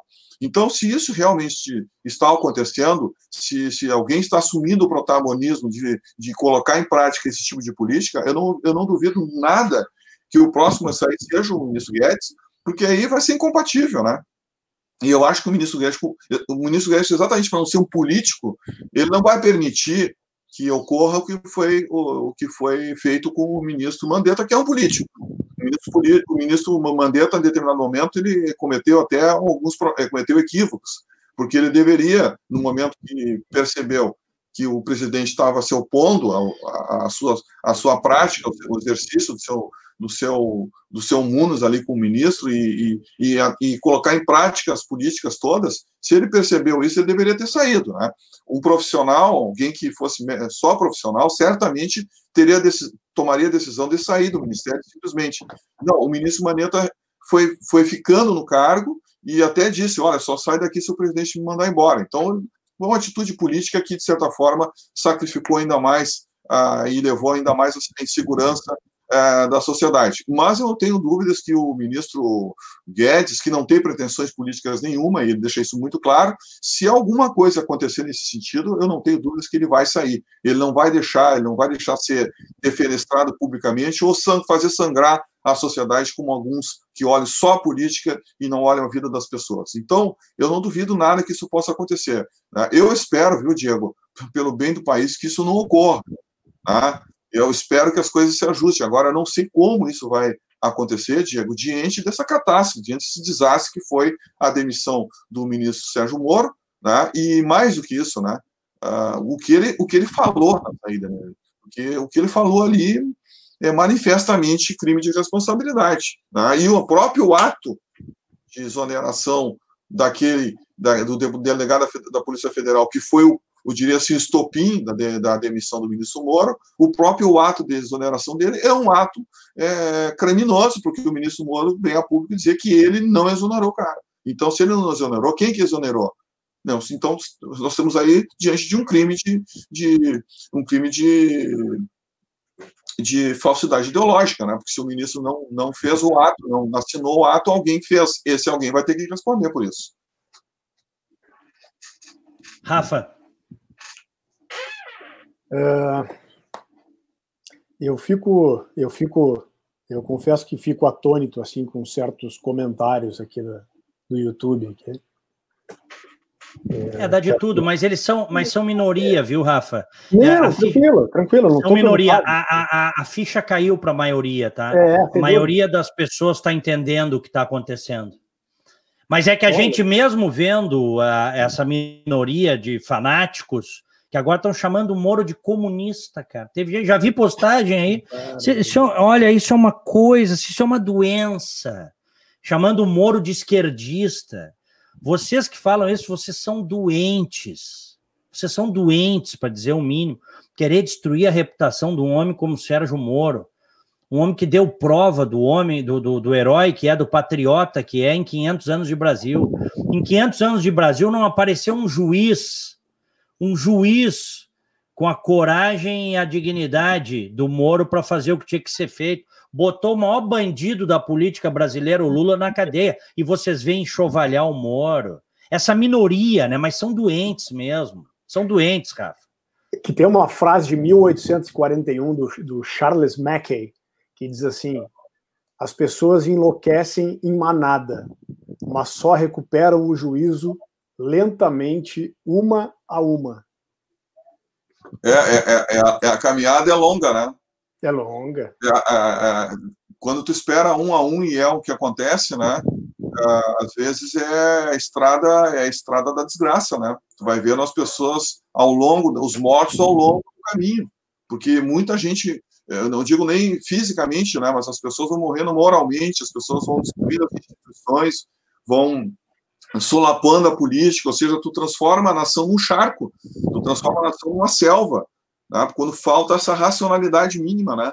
Quando as é. pessoas é. abrem mão da razão para se apegar às suas próprias paixões, vivem com animais, né? Rastejos sobre os próprios estômagos, né? É. Então é, é esse tipo de coisa que a gente tem que começar a mudar, de mudar essa mentalidade, porque essa mentalidade é que nos colocou e nos coloca no atraso. A gente está nessa situação que nós não temos a capacidade de refletir que, que vale são as pessoas.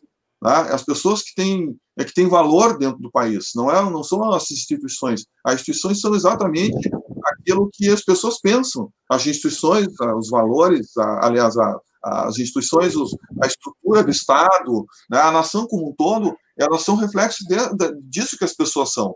Né? E tu vai enxergar na nação, tu vai enxergar até mesmo nos políticos aquilo que nós somos. Se nós temos um bando de políticos safado lá, é porque eu não digo que a, a, maioria da população é safada, não é isso, mas é que a gente está deixando que os safados tomem a frente e, e para que eles façam isso, eles têm que derrubar todos os valores, têm que derrubar os, os, os pilares que nos sustentam. E eu, eu tenho insistido, Diego, e, e, lendo muito a questão histórica, né? Eu tenho insistido o seguinte: tem uma expressão que as pessoas gostam muito de, de usar, e o seguinte: olha, mas não é a maioria, as pessoas, a maioria são boas. E eu tenho insistido, Diego, eu estou chegando à conclusão que se a maioria não assumir a responsabilidade de conduzir né, e, e, e, o, o, e, os destinos de, de, uma nação, é, de um grupo social, que seja o que for, se essa maioria não assume essa responsabilidade, essa maioria é boa para nada. Tá? Então, tu ouve muito, por exemplo, as pessoas dizendo o seguinte: ah, mas lá na, na, na Alemanha, a Alemanha, a maioria não era nazista, né? a maioria dos alemães eram pessoas boas. Ah, mas aí o Hitler fez o que fez. Pô, se o Hitler era uma minoria, ele conduziu uma minoria e fez o que fez, a, aquela maioria de pessoas boas não serviu para absolutamente nada. Entendeu? Ah, mas a, a, a, a China do mal, a maioria dos, chineses eram pessoas boas, pessoas simples, não queriam aquilo ali. Mas o, o mal fez o que fez. E aquela maioria lá não adiantou, para absolutamente nada. Entendeu? Hoje se fala também, não, mas a maioria dos muçulmanos são moderados, são bons. Tá? só uma minoria aí que é terrorista. Ah, mas olha o que os caras estão fazendo. Então, de que, que me adianta essa maioria se os caras fazem essa desgraça, esse mal todo? Então, se, a, se as maiorias não assumem a sua responsabilidade, né, Diego, como a gente está tentando assumir aqui, né, mesmo vendo alguns aqui nos fazendo críticas terríveis, né, mas tem que assumir a responsabilidade, tem que ir para frente, tem que ir para a linha de frente, tem que ter coragem de dizer aquilo que muita gente gostaria de dizer, mas não diz com, com algum temor, né, com algum, algum, alguma. Tem que sair da espiral do silêncio, tem que falar, tem que expor, tem que assumir a responsabilidade, porque senão não adianta dizer que a maioria e se submeter a uma minoria de loucos, entendeu? Depois a gente fica assistindo ao longo da estrada os mortos de todos os gêneros, é, mortos é, morais, as estruturas, todas elas devastadas, a moral jogada no lixo, não adianta nada, não adianta nada. Ou a gente assume a responsabilidade e enfrenta isso, assumindo o risco de não ser, não agradar, entendeu?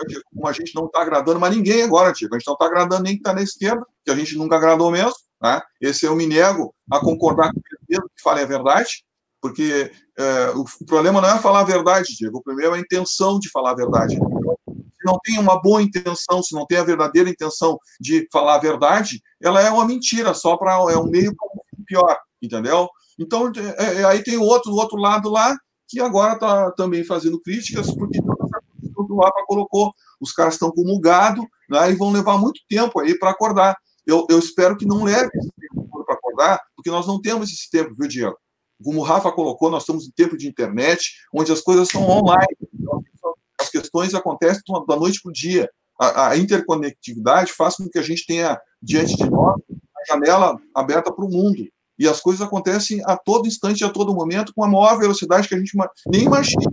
E o Brasil hoje está muito atrasado em relação a isso, Diego. A gente está olhando para trás ainda, a gente faz as coisas olhando para trás ou olhando o próprio interesse. E isso não se, não se forma uma nação dessa forma. Ou a gente assume a responsabilidade, Diego, de cuidar, de conduzir o Brasil pelo que é certo, que, que todas as nações que desenvolveram fizeram isso, elas respeitam aquilo que é certo, respeitam as regras, fazem cumprir, dão valor para aqueles que cumprem as regras, é, é, é, elas exigem que as autoridades cumprem as regras. Né? Se nós não fizermos isso, nós vamos ser uma sociedade de bárbaros, entendeu? É o que o Brasil está se tornando hoje. O Brasil é uma grande selva é, ornada de corporações que pensam somente e o Brasil que se dane. Aquele que trabalha, aquele que produz, aquele que gera emprego, aquele que gera renda, se tornou um escravo desse país.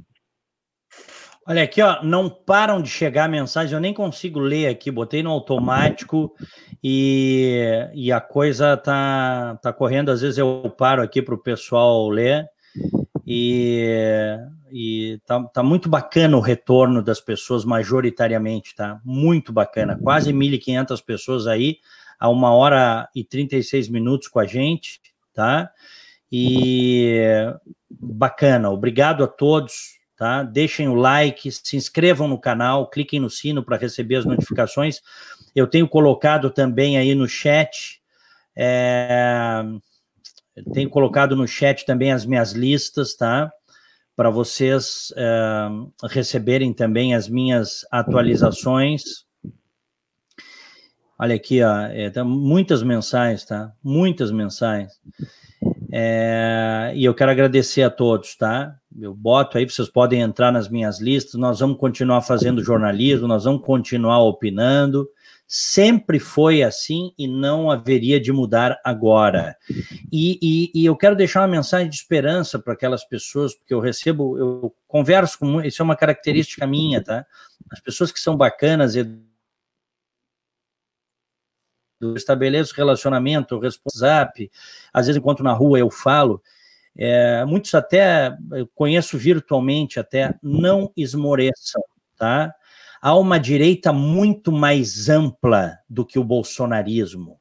O bolsonarismo é uma parcela da direita que se acha né, dona de toda a direita. Então, se você faz qualquer crítica, você passa a ser um esquerdista, um centrão, um traidor, e não é assim que a banda toca.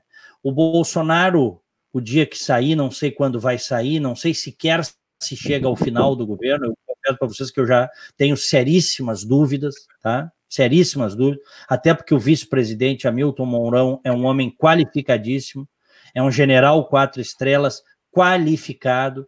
Acho que os próprios militares estão preocupados com o que está acontecendo. Tá? Os militares também, né, que estão dentro do governo, estão preocupados. E, mas a mensagem que eu quero deixar é a seguinte: vai continuar existindo liberalismo, vai continuar existindo conservadorismo nas suas mais variadas vertentes, e essa luta né, por um país melhor, por um mundo melhor, com base nesses princípios, ela não é uma luta que tem um fim em si, em função de alguém. Ela é muito mais ampla. Ela está aí há séculos. Conservadorismo político surge com a Revolução Francesa. Né? A, a Revolução Francesa vem, que é, até muito tem historiadores que dizem que a Revolução Francesa ela foi inclusive a antessala do marxismo. Né? Ela foi a antessala do marxismo, porque e todos foi. aqueles revolucionários, né, Rosa e é, Rafa, e... eu não tenho dúvidas nenhuma nessa. É, ah, porque a gente olha a Revolução Francesa como a liberdade, fraternidade, para mim isso aí é conversa mole. Ali é. começou, ali foi plantada a, a semente podre do, da Revolução. É, porque é o seguinte, porque uh, todos aqueles que fizeram a revolução acabaram, acabaram guilhotinados por ela.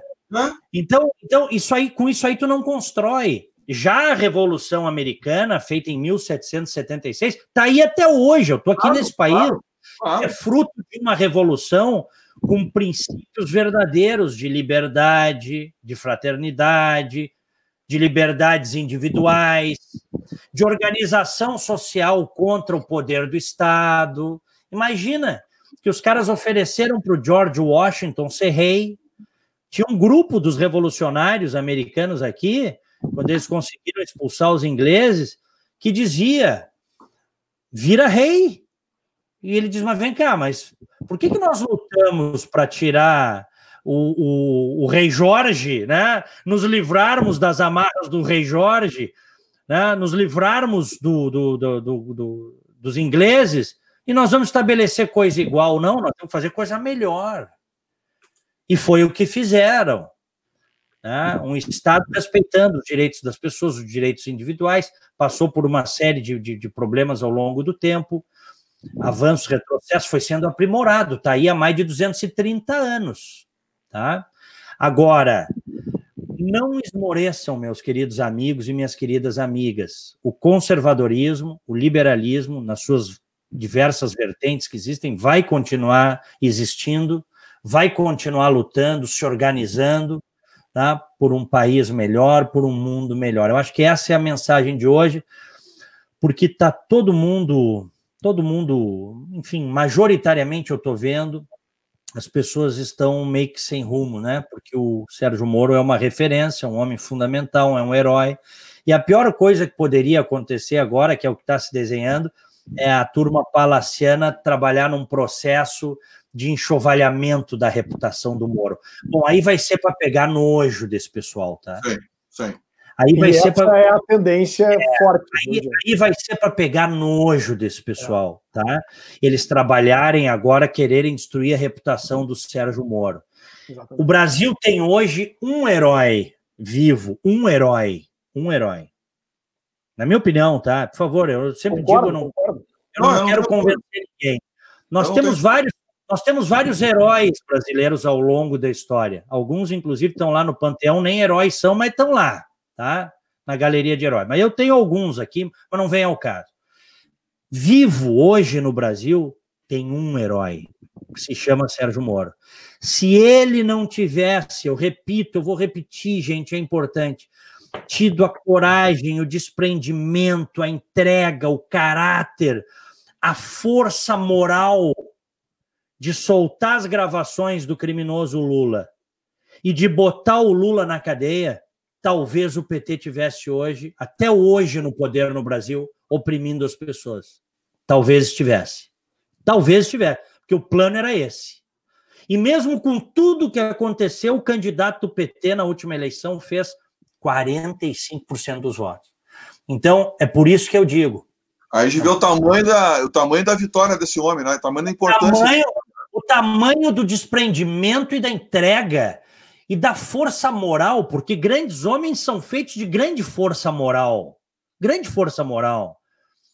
Quem viu hoje a entrevista do, do Moro, a gente viu que ele estava arrasado por ter que sair. Que ele acreditou na tal carta branca que não era. Ou se era, foi revogada. Né? Então, eu estou dizendo isso, essa minoria que está, alguns, a, a, maioria tá, caiu a ficha, está entendendo? Essa minoria que entra aqui para xingar, para não saiam fora, saiam fora, tá? Saiam, porque vocês são doentes querem enxovalhar a honradez e o caráter do Moro, vocês são doentes. E aqueles que eu ver aqui, saiam, não venham para cá, porque a turma de vocês é outra, não é a nossa turma, tá? Não é a nossa turma. E aqueles que eu ver aqui, eu vou bloquear, que eu ver que o cara está enxovalhando o Sérgio Moro. Quero deixar isso muito claro aqui, tá? Deixar isso muito claro. O Brasil só não se tornou uma Venezuela graças a Lava Jato. Não foi por Bolsonaro, por, por Temer de vice, por Eduardo Cunha, por, foi por Lava Jato. Entendam isso, gente.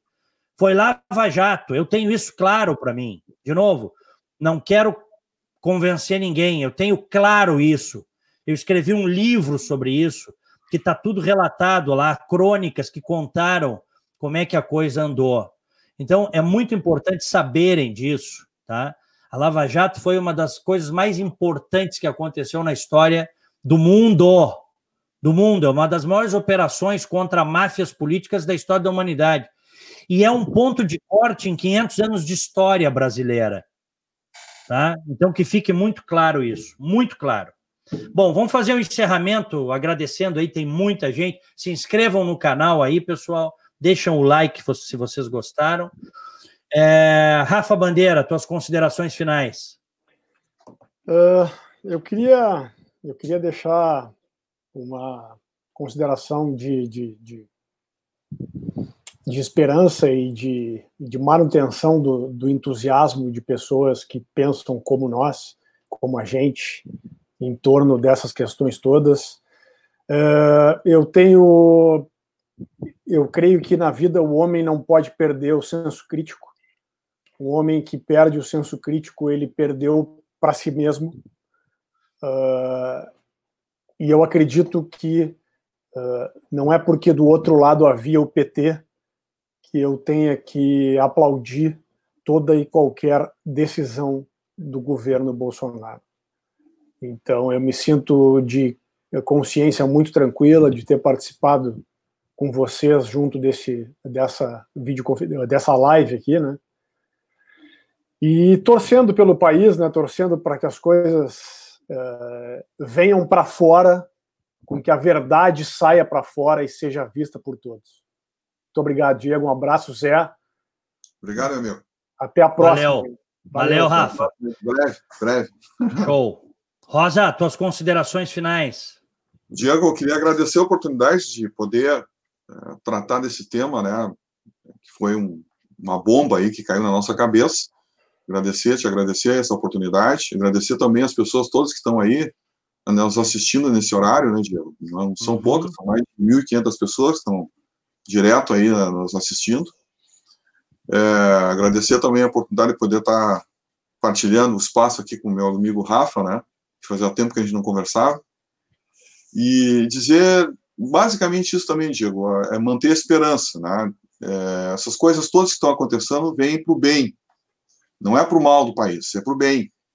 É importante que cada vez mais a, a gente vá descortinando, né, a esse, e revelando essas essas entranhas, né, da, da, do Brasil que que estão que tão, estão doentes, né? Então a gente tem que ir depurando, tem que ir limpando o país. E aí precisa de pessoas como Sérgio Moro e outros que estão também trabalhando é, para nesse processo de, de, limpeza do Brasil para colocar o país no caminho certo. Tá?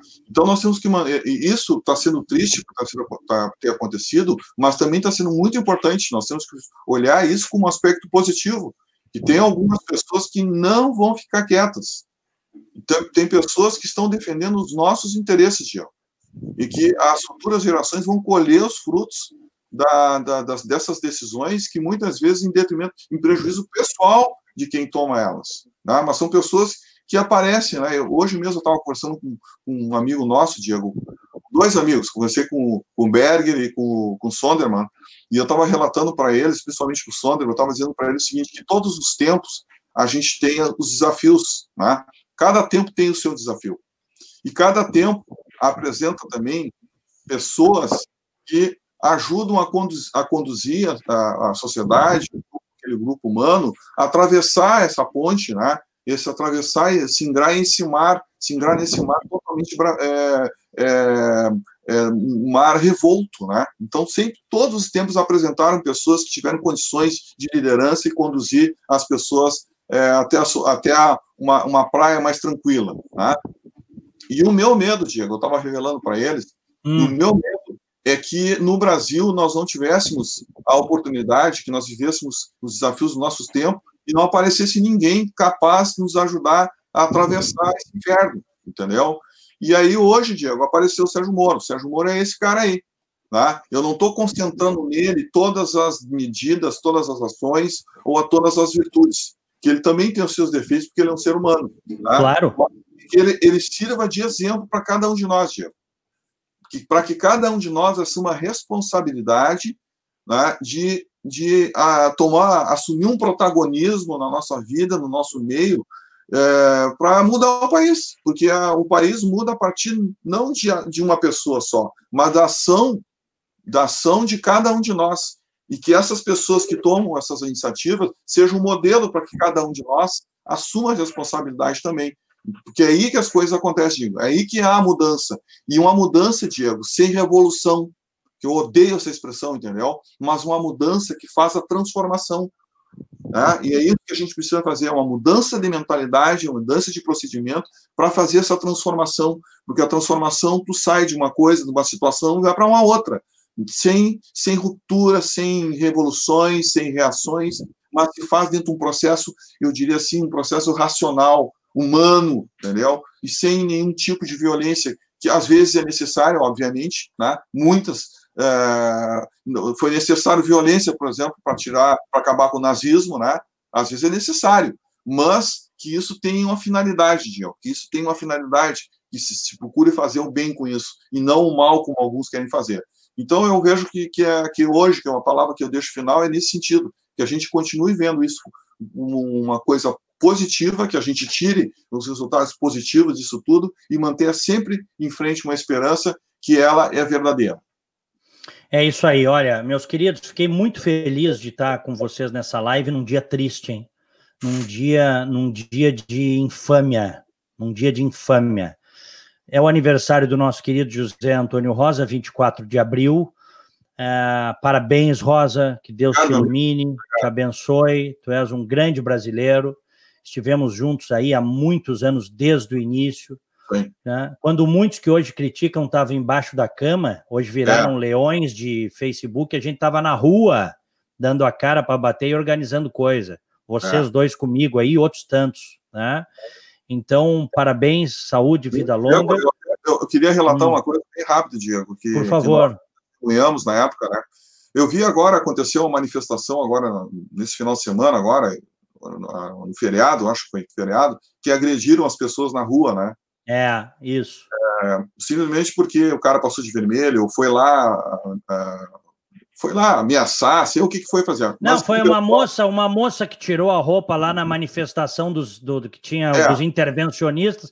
Aí um, um, um, homem velho encheu a moça de porrada, cara. O que é isso, bicho? Ah, então, aí eu, eu, eu quero testemunhar aqui uh, uma situação que eu vivi, o Rafa também e o Diego também sabe. Na, nas manifestações que nós fizemos, todas, que nós estivemos eh, participando diretamente na organização, o Rafa esteve, eu também estive, né? o Diego estava sempre ali nos, nos orientando, nos ajudando. Né? Uh, uma das manifestações tinha mais de 100 mil pessoas. É, isso. Lembra, Rafa? Uhum, eu estava conversando com o Rafa no caminhão, né? E o Rafa, eu, eu não vou esquecer essa. O Rafa me disse assim: Zé, essa aqui vai dar um seu, depois do que está acontecendo aí. A última que a gente fez antes daquela ali, nós tínhamos 400 pessoas que a gente foi para frente da, da Polícia Federal. Né? Foi no final do ano, acho que foi ali para o dia 19, 15 de dezembro. Né? Nós fomos com 400 pessoas. Aí, quando a gente preparou a outra, que foi em março, o Rafa estava do meu lado no caminhão, nós conversando, e o Rafa assim, Zé, essa vai dar mais, essa vai dar uns 20 mil, acho, não passa disso. O Rafa me falando, né? Vai ter mais gente. Cara, quando a gente viu aquele mar de gente, Rafa, lembra? Mais de 100 mil pessoas, né? Só que as é. pessoas não sabem o seguinte, as pessoas não sabem, você sabe disso. Lá naquela manifestação, como em outras, apareceram, se infiltraram no grupo um monte de black blocs, né? Se infiltraram um monte de black blocs. Ninguém ficou sabendo disso. Uhum. Deu um tapa nos caras. As próprias pessoas que identificaram um grupo que nos ajudou para fazer a segurança, identificou cada um dos black blocs foram lá, chamaram a polícia, os caras saíram, as pessoas nem viram, ninguém ficou sabendo. Ou seja, não teve nada, absolutamente nada de violência. Nada, nada, nada. Nós fizemos nossas manifestações com mais de 100 mil pessoas, como aconteceu aquela vez, sem, sem dar tapa em ninguém. É isso e agora, aí. dessa vez, tipo de violência, não, Diego, tem alguma coisa errada aí. É. Não, eu lembro que tinha gente que se infiltrava para apanhar, para poder gravar com o celular, é. para poder botar nas redes, e a nossa turma chegava lá e não deixava, para, não, para, não. e tirava os esquerdistas infiltrados para que eles não, sabe, para que não para que eles não não não não tiver não sofressem agressão, porque a agressão não justifica, não justifica a agressão, né? Então, então... Só para finalizar, Diego, hoje, dia 24 de abril, além do dia da infâmia, é o dia do boi. Hoje? É hoje.